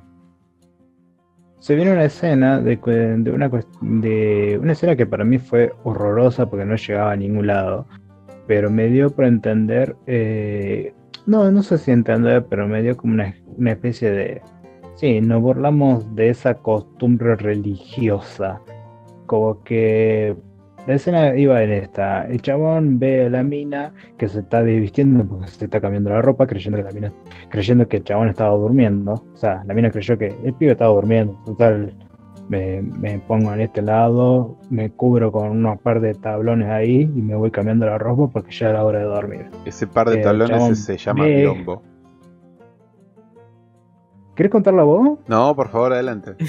Ah, bueno, buenísimo. Eh, y entonces cuando la ve, entonces va con, una, con ímpetu y empieza una escena de casi violación. Llega a ser una violación forzada, pero no, no llega a la penetración. Entonces la mina agarra los primeros objetos que, que, que tiene a la mano, pa, le mete, no sé, una lámpara, un, un aparato así, se le da contra la cabeza y lo deja estúpido. O sea, lo noquea. Al, al día siguiente, Que es eh, la el escena que más me descolocó de todo esto. eh, el chabón va en, en plan de, disculpa, hice hice una cagada, no estaba en mis cabales, estaba estresado, ponen la excusa que vos quieras. Y la mina dice, no, disculpa, te hice daño, eh, no, no sabía cómo actuar, agarré, dicen, disculpame, no, no tenía que haber actuado No, de esa manera. Y eso. No fue mi intención. vos- yo sé que sos un buen tipo y, sí, y toda la bola. y- y vos ¿cómo, sos un buen tipo. O sea, eso fue como... co- cómo Mira. mierda le Aparte, estás le, tranqui del flaco Sí. que casi te pega una violada, boludo? le dice, Sí. le dice literalmente, yo sé que vos sos muy buena persona y me vas a perdonar, pero yo no sé si alguna vez podré perdonarme por haberte hecho daño. Y decís, te quedas Sí. así como diciendo, "Ah, ¿Cómo? ¿cómo? ¿Muy Claro. kai? ¿Estás Es más, estás bien, el placa? el el- es más, el tipo dice, pero es como que se queda congelado diciendo, Che, pero yo, yo soy el que cometió el problema. Yo quería pedir disculpas. ¿Por qué vos me te estás perdonando? ¿Qué tan estúpidas estás? Y es como que eso me da por entender si a la, a la escena anterior que, la, que había hablado con respecto al conflicto de los padres de la pequeña. O sea, es como que la mina todavía se... sin- Esto es una suposición porque no, no está, no está explicado en la película. Teorías. Eh, que es como que la mina todavía tiene ese choque de conflicto y, y toma mucho esa onda de la de una persona sumisa, ¿viste? De que tenía que haber eh, dejado que la viole o que se aproveche de su cuerpo. Por eso esa clase de persona de ponele voluntad débil, podemos ponerle una palabra. Sumisa, Eh, diría sí. yo. Sí, sí, pero yo me refiero en la voluntad de, de- de enfrentar los problemas. Eh, de problemas propios, no se refiere a que haya una persona al lado. Se aferra a una religión. Y es como que si vos sos una persona que no puede salir de los conflictos, que no puede dar un basta, que no puede pegar el el, el cielo, vos sos una persona totalmente devota. O sea, eso lo, o sea, yo lo vi por ese lado. Entiendo que la escena es fuerte, innecesaria, pero es como que, ah, sí, estás remarcando muchas veces que es que es creyente de algo. Cada rato. Sí. Me estás remarcando eso, ca- cada participación de la mina me estás remarcando, es creyente, es creyente, es creyente. Te agrego, te agrego un, un puntito más con en, línea con lo que decís de la religión.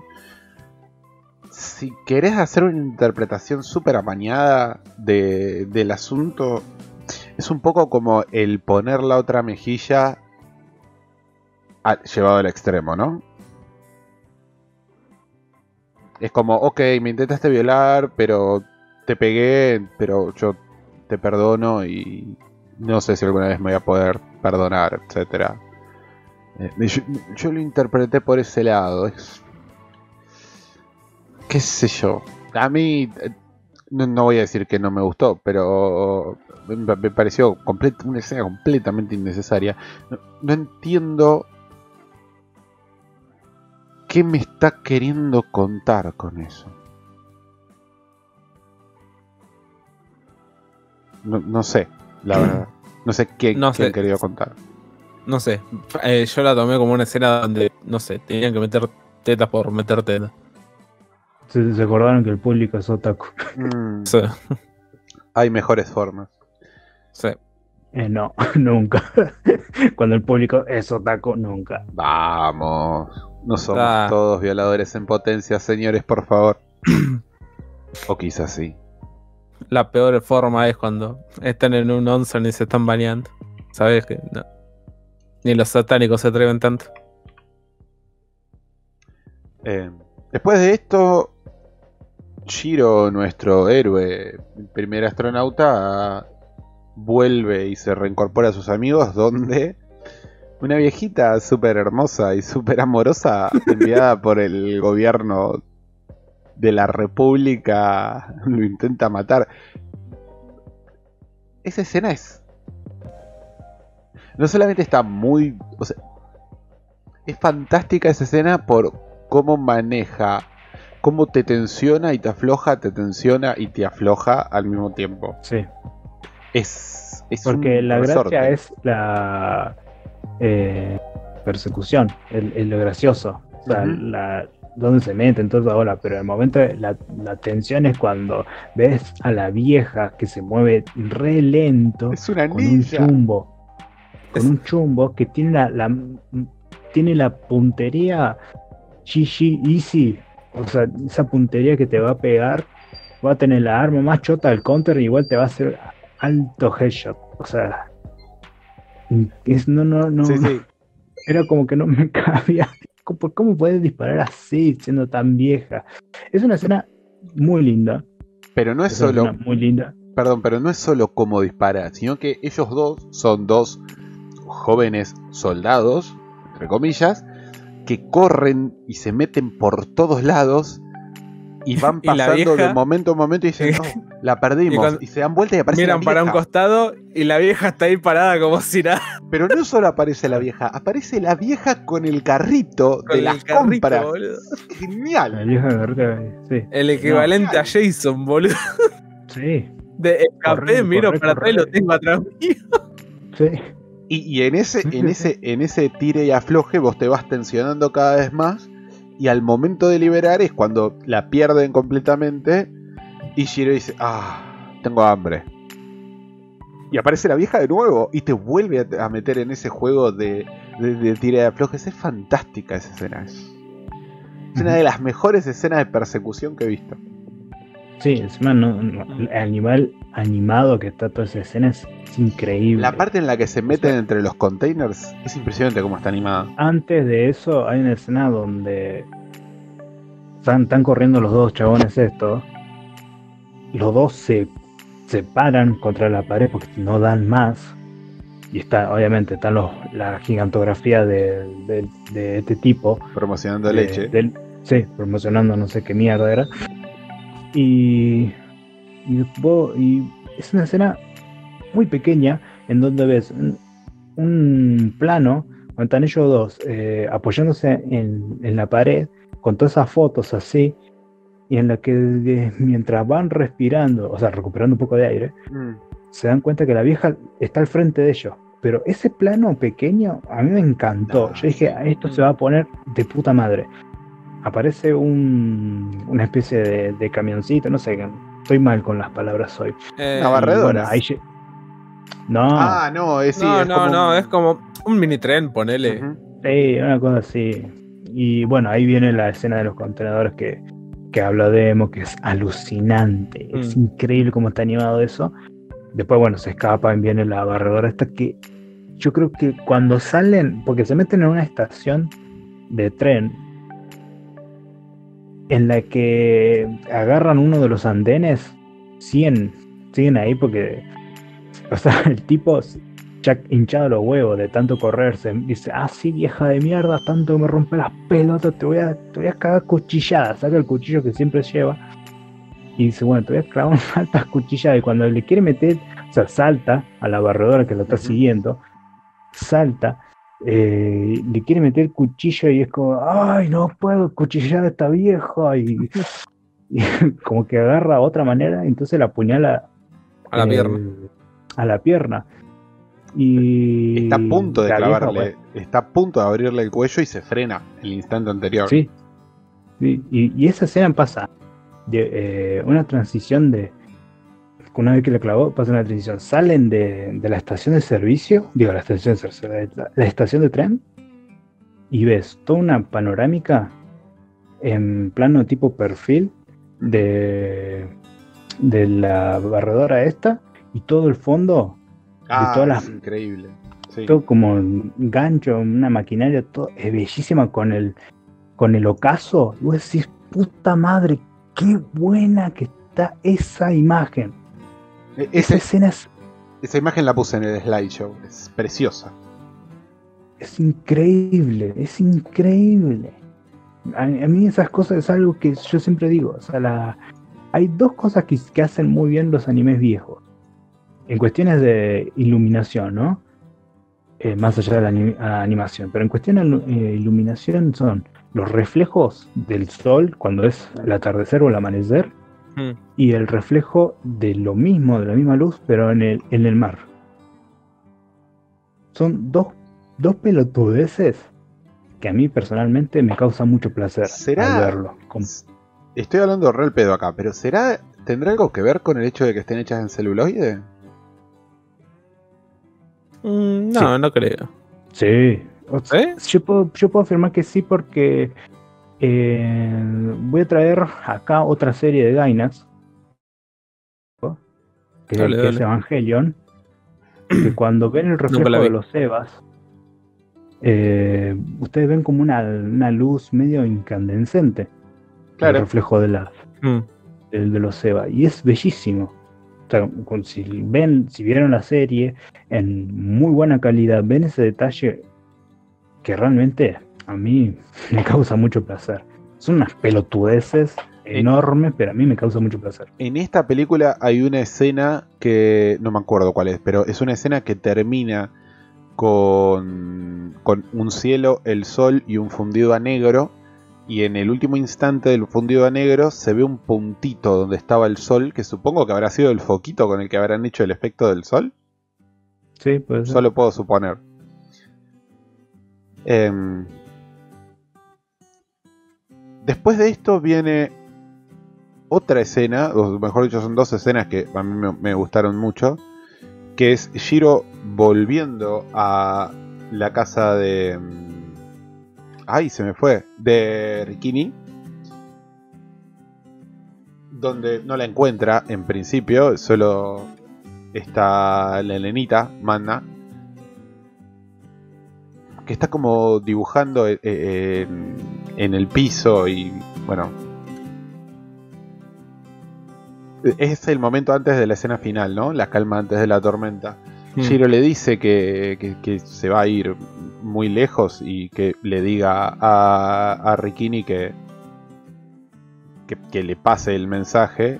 Y ahí es cuando Mena sonríe y se No. ríe por primera vez. Ya resaltaste un par de escenas, pero sí, dale. ¿Qué, qué me, qué me salteé? No, dale, ¿qué me Eh, le La parte donde le dice, eh, ¿querés que te traiga algo? Ah, sí. y la, y la alfajores. y Mana dice, un capitán del espacio.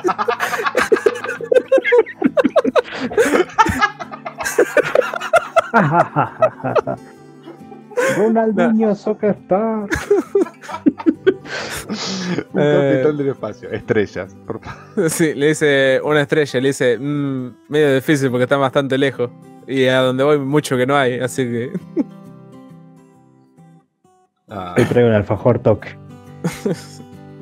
Te, te vamos a boquita, le dice. Un fulbito le trae. Polvito. Astronauta la concha de tu hermano, che, que es el capitán del espacio. Bueno, Eh, Bueno, después, apa- y ese- después de esa escena está la escena donde se despide de, la tren. mina que yo es como que fue, no sé, es para rellenar para mí esa a, mí, escena. a, mí Sí. me pare- a mí me pareció una Yo sé escena que a vos te gusta, sublime. yo sé que, a, ya sé que a vos te gusta, porque sos bien travesti, boludo. Yo sé que te gustan esas cosas. Soy bien travesti, yo- por eso te gusta. Ah, ¿Cómo hablando en contexto demo, hablando en contexto de demo.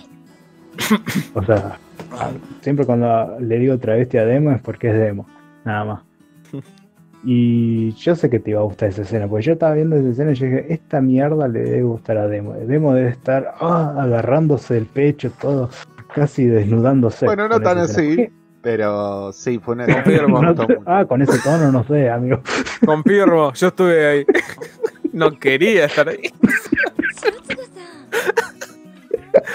Listo, después te pago la, la terapia. Y, Por favor. y cuando, y cuando vi ese, o sea, esa escena, es linda, es linda la escena. eh, la ejecución de la escena es muy Sí, linda. es excelente. O sea, de, de ellos dos yéndose de, un, de izquierda a derecha, cuando más se van alejando, eh, el cha- la mina en el andén y el chabón arriba del tren. Es una escena muy linda. A mí, yo la disfruté a nivel, eh, ¿cómo decirlo? A nivel De película la disfruté. Pero personalmente me es innecesario, porque no es, no es el punto de la película, ni siquiera el, el interés que quisieron meterle. Pero- Ojo, A, a mí me re descolocó esa escena, pero mal. Bueno, bueno, Seguía el otro. No, pero fuera de joda, a fuera de a la joda, descripción del, el hombre Sí. descolocado. Estoy re descolocado con esta película, porque hay, hacen cada cosa que a la siguiente. Nada que ver, no, no sé, no, no me entra en la cabeza. ¿Qué querés que te diga? Eh, y precisamente esa escena, seguida con que la última interacción que tuvieron esos dos fue la violada, quedé como, ¿por qué mierda se ven cariñosos si este tipo te intentó hacer algo y vos le hiciste algo y los dos estaban como. casi que digo, descolocados. Ay, Dios, tengo que deshacerme esa palabra. No, No sé, fue, Mm. Pero fue mal para mí. Fue una Sí. escena muy mala para mí. ¿Qué querés que te diga? A nivel de Sí, animación es está como- buenísima. Pero a nivel Claro. el- historia fue como. Real por, eso, pedo. por eso digo, o sea, es como que esa escena no vale nada con respecto a la escena anterior. Sí, pero, O sea, no, no, tiene, no tiene ningún sustento. Ah, pero para mí, Eso. para mí lo que le da valor a la escena no es la parte en la que ella mira el tren y el tren se va, sino lo anterior. Él se sube al tren, ella se baja, cruzan miradas él- y, y- y- y la, la escena le hace un plano a él y él Sí, ya- duda, duda y la mira y le- como diciendo tengo mil cosas para decirte y suena el, el silbato porque el tren está por salir y él duda, piensa de todas las cosas que decir, que tiene para decir, qué decirle y al final decide no decirle nada, decirle solamente Itekimas, que es como me voy, entonces es como pero Itekimas es lo que uno dice cuando se va de su cuando sale de su hogar, de su casa, sabiendo que va a volver. O pensando que va a volver. ¿Me entendés? El, el, el Itekimas implica pertenencia a un lugar. ¿No es cierto? Y él pudiendo decirle tantas cosas, simplemente el- con ese Itekimas lo que le está diciendo es, esta es No, mi bueno. casa, vos sos Hasta mi la casa, próxima. vos sos mi casa y voy a volver.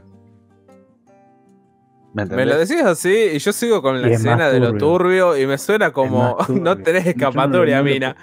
No le puedo dar una buena. No, no, boludo, o sea, la relación está mal parida. Es- Bueno, eh, yo no le puedo ver el lado bueno de esa relación. No te digo que sea una buena relación, pero te trato de explicar por qué para mí, por qué a mí me gusta tanto, me gustó tanto esa escena. Mira, entre los tres podemos decir, los tres podemos estar de acuerdo de que esa escena, esa escena sola, ¿eh? Esa escena sola, sin nada, es una hermosa escena. A nivel película, está hermosa esa escena. Pero esa escena no significa nada, porque ya fue manchada Sí. con la anterior escena. Sí, sí, si sí, la anterior escena no hubiese existido, esa escena hubiese sido la gloria. Así nomás te lo digo. Sí, sí, sí. Es la gloria. Pero lo, pero lo peor de todo es que no puedes, ¿cómo decirlo? No puedes tenerle cariño a esa escena porque es como que, pero amigo, uno, Pero amigo, mira, hace, media hora, hace media hora le intentaste violar. sí, o sea, ¿Por, qué escena todo este, este medio romance que se ven con cariño y toda la bola? sí, no. como que no, pon- ponerle el, el- lo que vos quieras, dibujarla como vos quieras, pero esa escena no queda. no, está bien. Pero a mí me hubiese gustado, ¿sabes? Me hubiese gustado a mí que la mina la, la- lo salude así nomás y se dé la vuelta y se va. Y el chabón también, con las ganas de decirle un montón de cosas, no, se- no se lo diga, pero por lo menos la mina se va. Que uno le diga Es chau como- y el otro adiós y, y nunca más, ¿viste? Sí. Ahí sí hubiese sido, yo digo, una especie de agridulce la escena. Pero esta escena le quisiste dar romance, le quisiste dar algo que no lo es, no lo hay. No, no- Eso para mí estuvo mal. Estuvo Sí, bien la- escena esa- eh, en ¿Sabés realidad tenía que eh, hacer? Perdón, ¿Qué tenía que hacer esa escena? Te voy a interrumpir porque como no estoy hablando nunca. Eh, en esa escena lo que tendrían que haber hecho es el personaje dándose cuenta que realmente quería ir al espacio y dejar de chamullar a la mina. Que ese fue el principio de todo el, el quilombo este. Chamullarse a la mina. Ahí tendría que haber dicho, chau, yo me voy al espacio. No, un hasta luego. La Ah, afilada la puede ser, arriba. Puede ser. No, bueno. Eh, Onda, es literalmente esa escena podría haber servido como diciendo: Mira, mi objetivo en todo esto eras vos, pero ahora es otro, así que me tomo el palo. Vamos, Sakurai. ¡Oh! Vamos, Hanabichi. spoiler. Esto ya estaba con la advertencia de full spoiler. Si no Escena- le gusta, me la pueden chupar. Escena, es- escena Que la sigan final. Escena final. Giro y toda la fuerza. Vamos, escena final. Giro y toda la Dale, fuerza espacial se dirigen hacia el sitio de lanzamiento que ha sido ubicado peligrosamente en zona desmilitarizada en la frontera con la República. Eh, y ahí, con una serie de operaciones de velo y engaño, todo muy Segunda Guerra Mundial, con tanques falsos y cosas así, eh, esconden el cohete, que no tiene nombre. Eh, así que nos referiremos a él como el cohete. Eh, el general al mando de la Fuerza Espacial decide adelantar el lanzamiento porque se entera de que inteligencia va a filtrar la hora del, del, del despegue, adelantan el lanzamiento y esta escena es fantástica porque tenemos dos... Nivel de epicidad. Sí, ¿eh? increíble. Palo, Ten- tenemos dos momentos de, de tensión al palo. Primero, tenemos el cohete tiene que salir antes de que las tropas enemigas lleguen. Y las tropas enemigas. no, antes que, antes que la batalla entre los ambos lados estallen, porque Exacto. el cohete está en el medio. Exacto. Y, Está en el, come- en el medio del conflicto. y las tropas enemigas que se acercan cada vez más y cada vez más y cada vez más. A, a nivel técnico, los aviones y, y- y la batalla aérea, si bien se ve poco, es precioso. Vos fíjate, hay un detalle que a mí me encanta. Y es que, primero, se ve que los de la República vienen de lejos, porque los aviones tuvieron que hacer reabastecimiento en vuelo. Y antes de entrar en combate, esto es un detalle que lo tiro yo porque a mí yo soy medio nerdo de estas cosas. Antes de entrar en combate, los aviones enemigos eh, descartan los tanques suplementarios. Sí, es, Es o sea, qué sé yo, son esos, buenísimo. esos es buenísimo. detallitos que vos decís, ah, qué bien que te documentaste, chaval. Estaban a loma del orto, boludo. Estaban en loma del orto, estaban. Sí.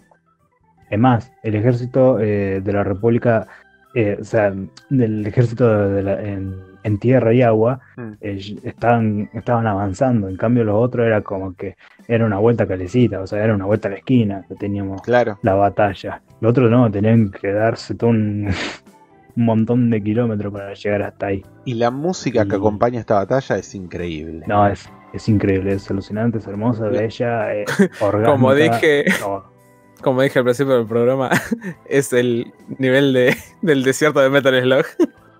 Claro. Pero o sea, es, o sea, Tal cual. el pantallazo es así. Tienen que tirar un- tienen que despegar el cohete.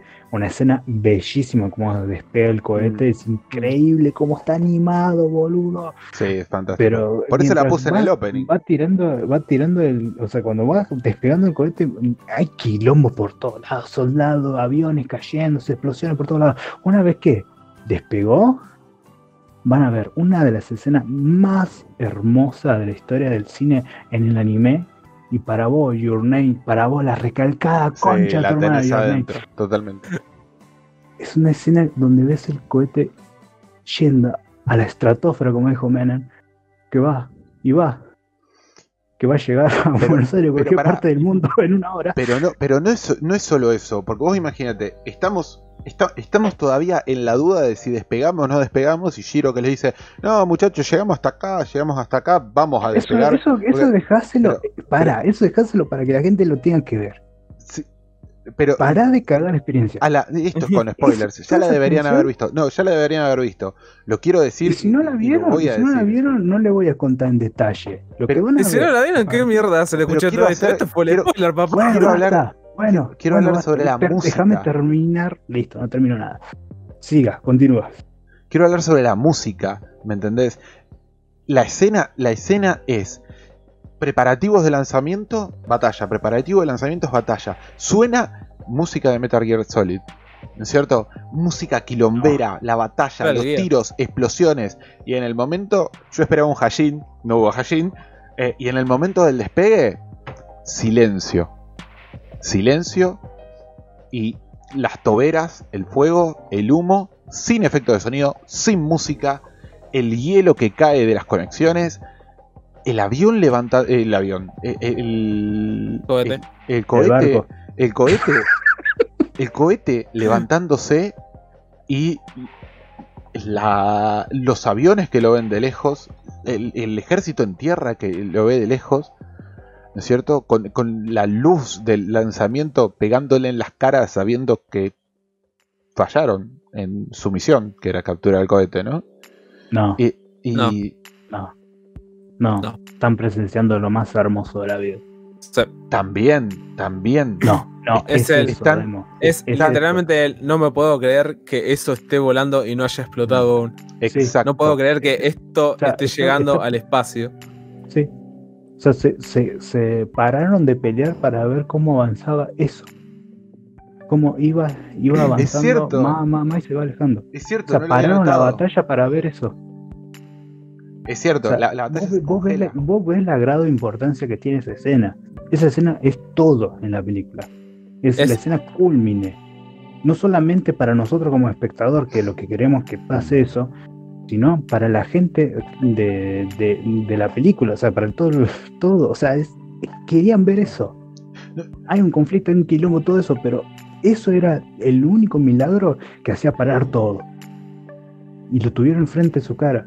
Y fueron testigos de un, no sé, ponele un milagro. Ponele. A nivel técnico, Ah, voy a No, decir dale. algo.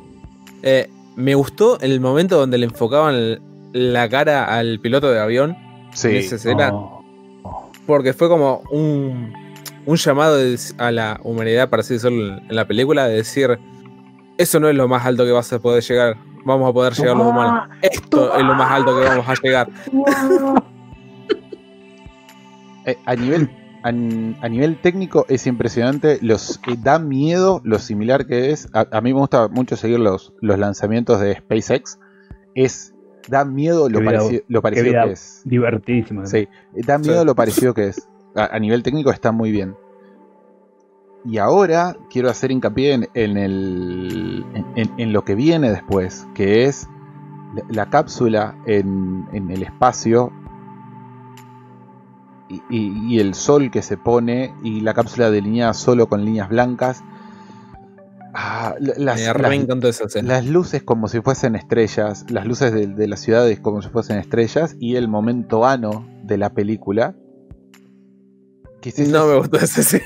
pero a- El ahora... momento, ah, no, hermoso, Sí. muy sutil lo tuyo. Sí, no, no, pero no digo que sea una escena mala, No, eh, pero eh, decirlo, decirlo como tiene que ser. Momento Hidekiano. el momento hidekiano de la película. Creo que, porque si vos le prestás atención a esa escena, esa escena te- muestra al hombre en las cavernas, la metalurgia, la agricultura, la alfarería. Es como un repaso de la historia de la humanidad y que, de cómo avanzó la tecnología desde la más Boludo. primitiva que es el fuego. Escúchame. Escúchame, apareció Juan Manuel Fangio, papá. ¡Escuchá! ¡Argentina! ¡Argentina! A lo que voy, Dulce de leche, la vieron. a lo que voy. La película, me parece que la- lo que la película está intentando decir ahí es El todo progreso. el esfuerzo, todo el esfuerzo mancomunado de la humanidad a través del tiempo existió para este momento. El momento en el que rompemos la última barrera y conquistamos el espacio. Esa escena creo que me resumió, creo que nueve capítulos de Doctor Stone. Sí, puede ser. Pero no, salva- salvando las distancias, es una escena hermosa que puede haber sonado, no sé, Space Oddity de, de Bobby o el Capitán Beto, porque es de Spinetta, Por pero fue algo, espacio. fue, es una escena hermosísima. Ah. Y. Eso de. ah, qué loco. Eso de. Desde el inicio de la humanidad hasta la fecha. Me revoló la cabeza por un sentido de gozo. De. No es te estamos contando esta humanidad, la real. Te estamos contando la del anime. Claro. Fue como. Se, se gastaron en hacer cada puto detalle en su universo ahí. Por mucho que sean 5 minutos, 5 minutos, 5 segundos de imágenes, vos parabas el video, si querías, y veías algo que nunca en la puta vida ibas a ver acá. Y vos fíjate que Faltaba. esa secuencia abre con una cámara debajo del agua que sale y mira a la costa. Hmm. Así es como arrancó la vida en tierra. La- o sea, como arrancó la vida. Arrancó en el mar y fue hacia la tierra. Es, esa, esa secuencia, el momento vano de la película. Es, es- Sí, dale con el momento es raro, es raro, pero. ah, Momento es- Hideki. Me parece que que para cerrar el mensaje de la película queda re bien. El, detalle que nunca me voy a Conclusiones, olvidar es. el- ¿Eh? Conclusiones. Conclusiones, en una frase, lamento que este tipo no haya hecho más películas.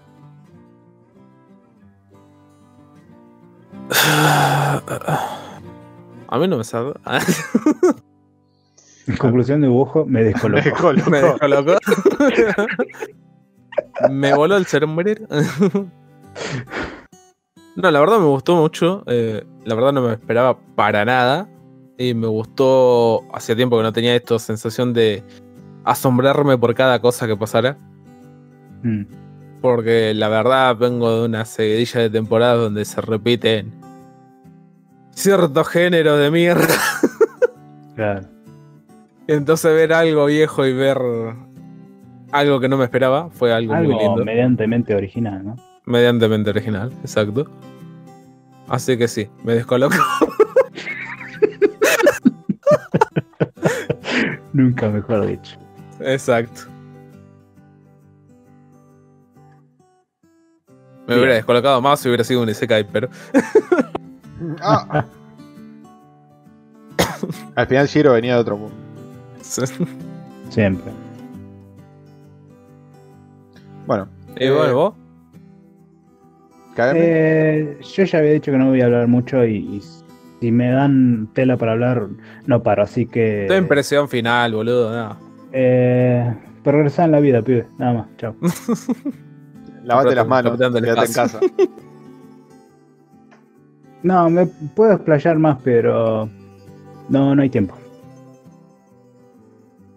Bueno, Puta. entonces, si les parece, pasamos a, a, a través de un hermoso separador creado por Bojo a los comentarios.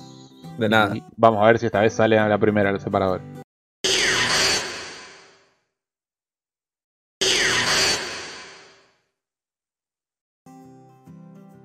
Y sí, funcionó la primera, ya estamos en, Obviamente. en la coda de este podcast.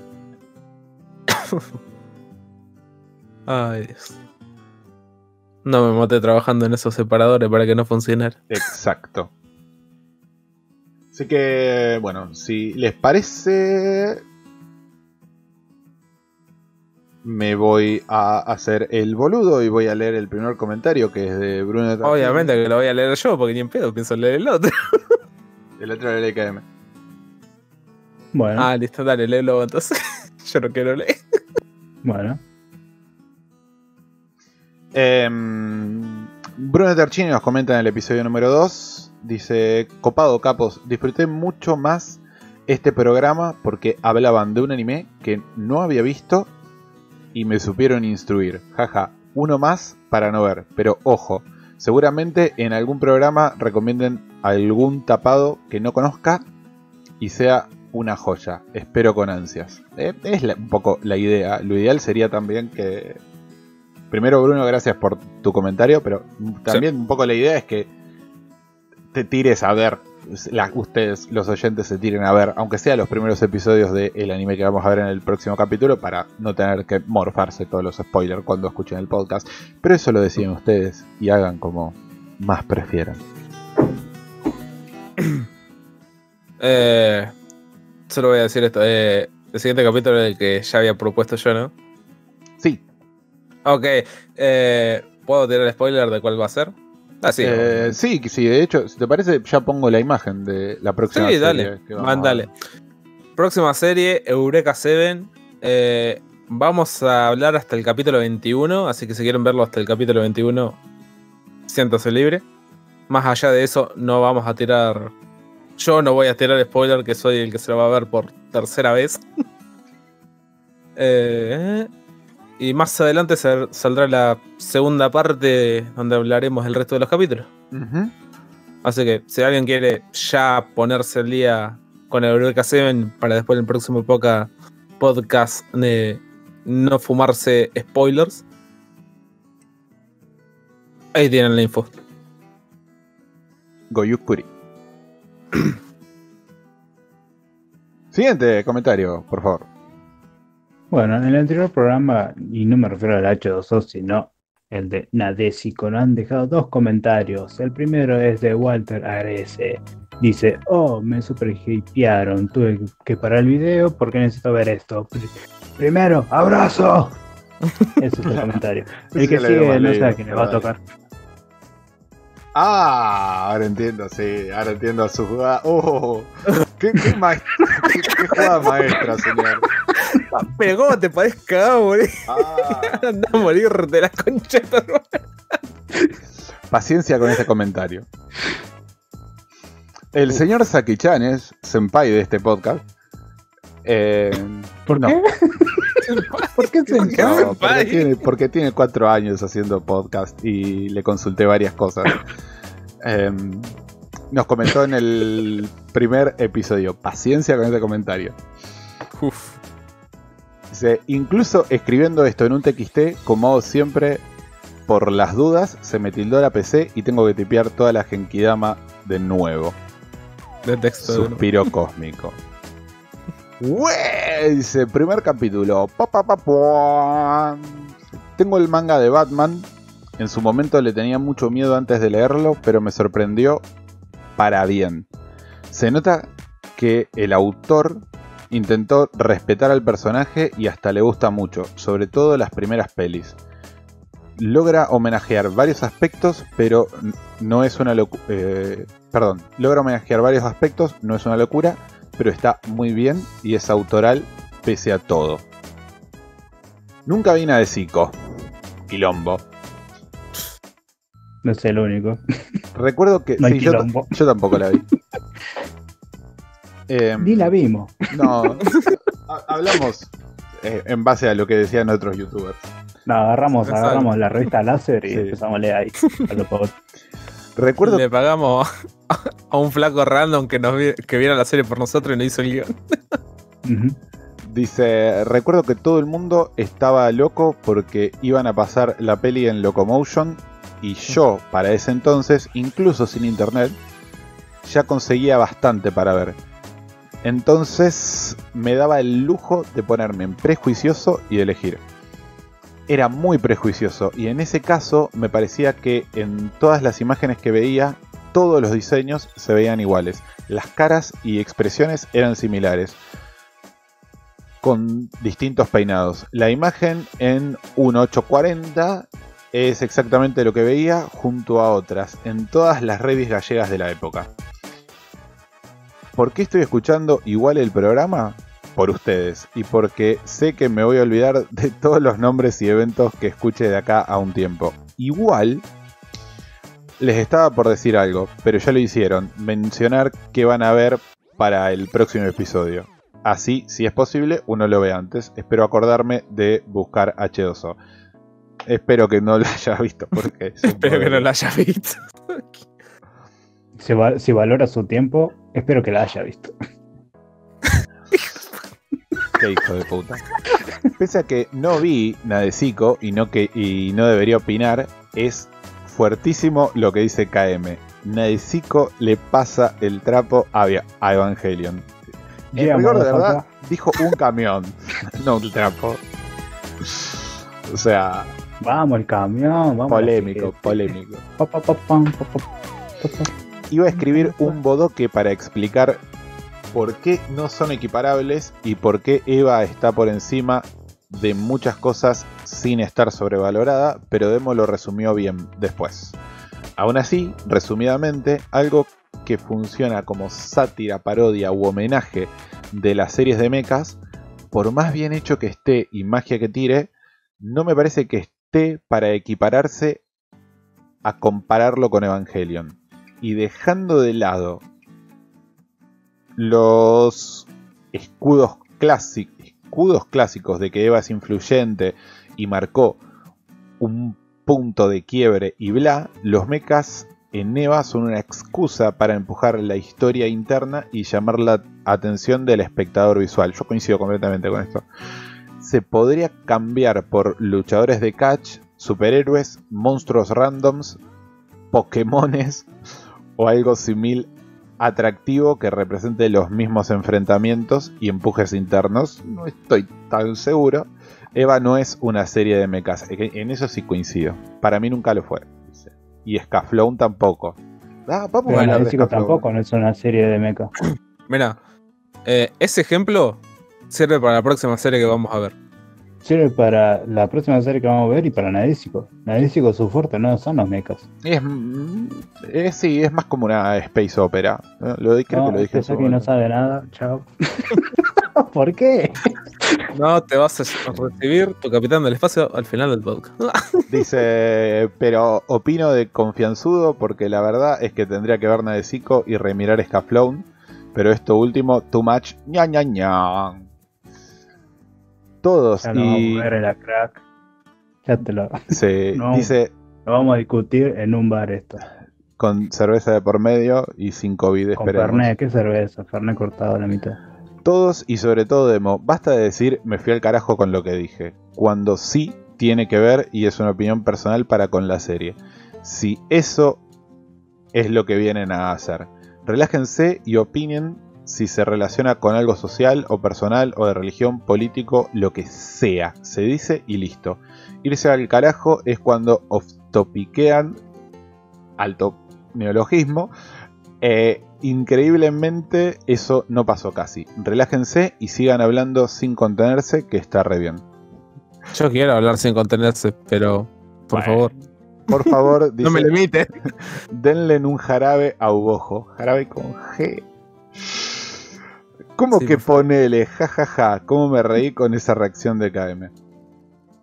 Lo de la cara de frutilla usaba exactamente el mismo término para estos diseños y varios más. Me trajiste muchos recuerdos. Y cierra diciendo. Iba escribiendo mientras estaba escuchando. Sí.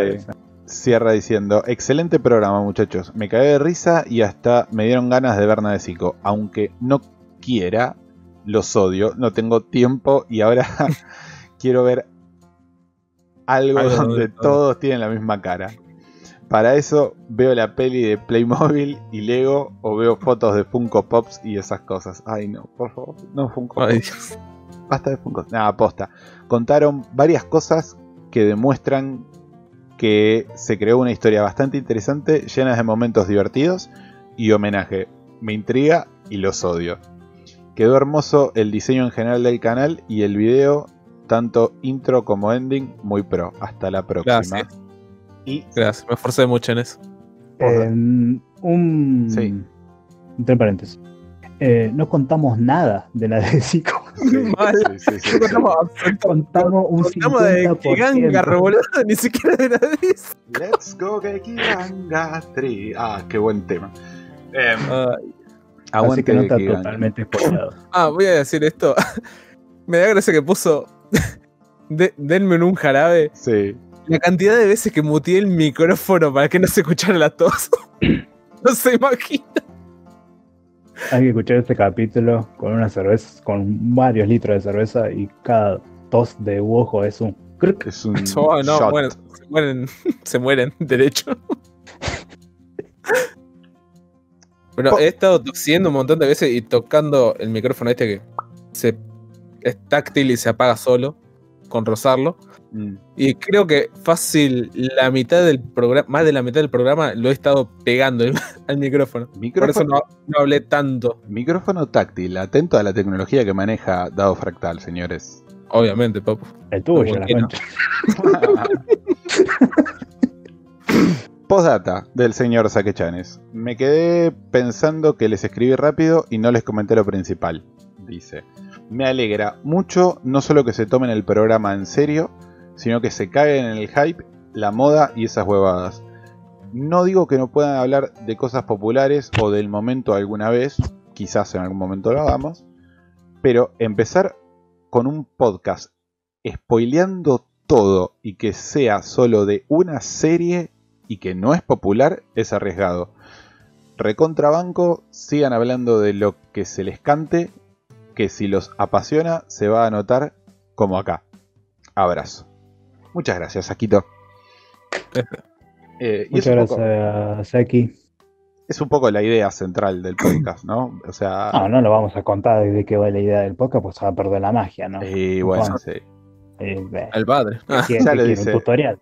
Ya lo dice la introducción, Dado Fractal, el podcast que te baja del tren del hype.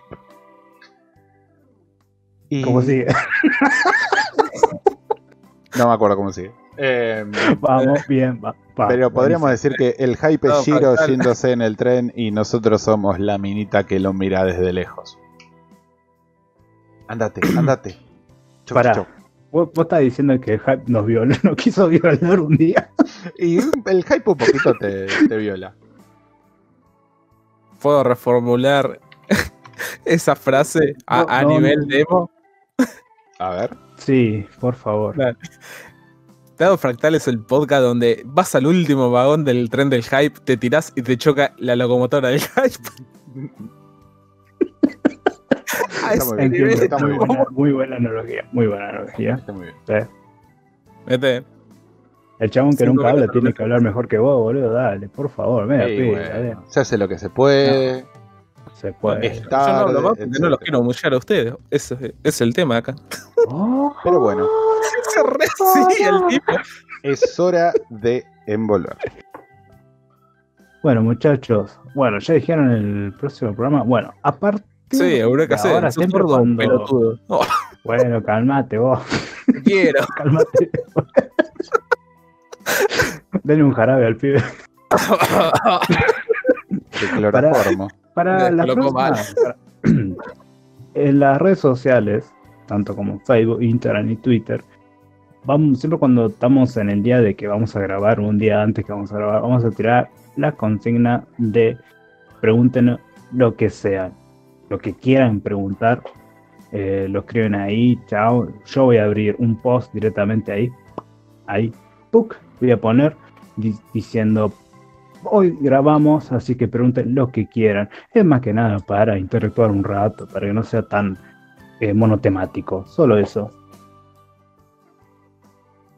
Ok, estén atentos a nuestras redes sociales entonces. Les recordamos que estamos en Facebook, Twitter, Instagram, YouTube, iVoox, Spotify. Debian, Pixie, Patreon, Tumblr, Pura Affinity. Ah, no, esas son mis redes, perdón. Debian, boludo. Así que bueno, ¿Qué, hace, ¿Qué hacemos de si les parece, Hacemos Debian. La otra vez el otro pelotudo me dice, uy, ¿sabes que actualizaron Debian? Entro a la página y se me rompe todo el navegador. Mal, boludo, pobre. Bueno, muchachos, un placer haber hablado y haber visto esta película con ustedes. Igualmente, la verdad, espero que no se vuelva a, a- a pasar de vuelta. no se puede repetir. esperemos que no se vuelva a repetir. Bueno, eh, nos despedimos hasta el próximo capítulo. Recuerden, eh, Eureka 7, episodios 1 a 21. Eso es lo que vamos, de eso vamos a estar hablando en el próximo capítulo de Dado Fractal, el podcast que te propone bajarte del tren del hype para repasar esos animes de los que ya nadie habla. ¡Vamos! ¡Mamá! Esta vez salió derecho. Sí. Bien, Así que bueno, ahí, aunque nos la mía vemos era en 15 días, muchachos. Nos vamos hasta dentro de 15 días. Gracias por escucharnos. Los queremos de todo corazón. Chau.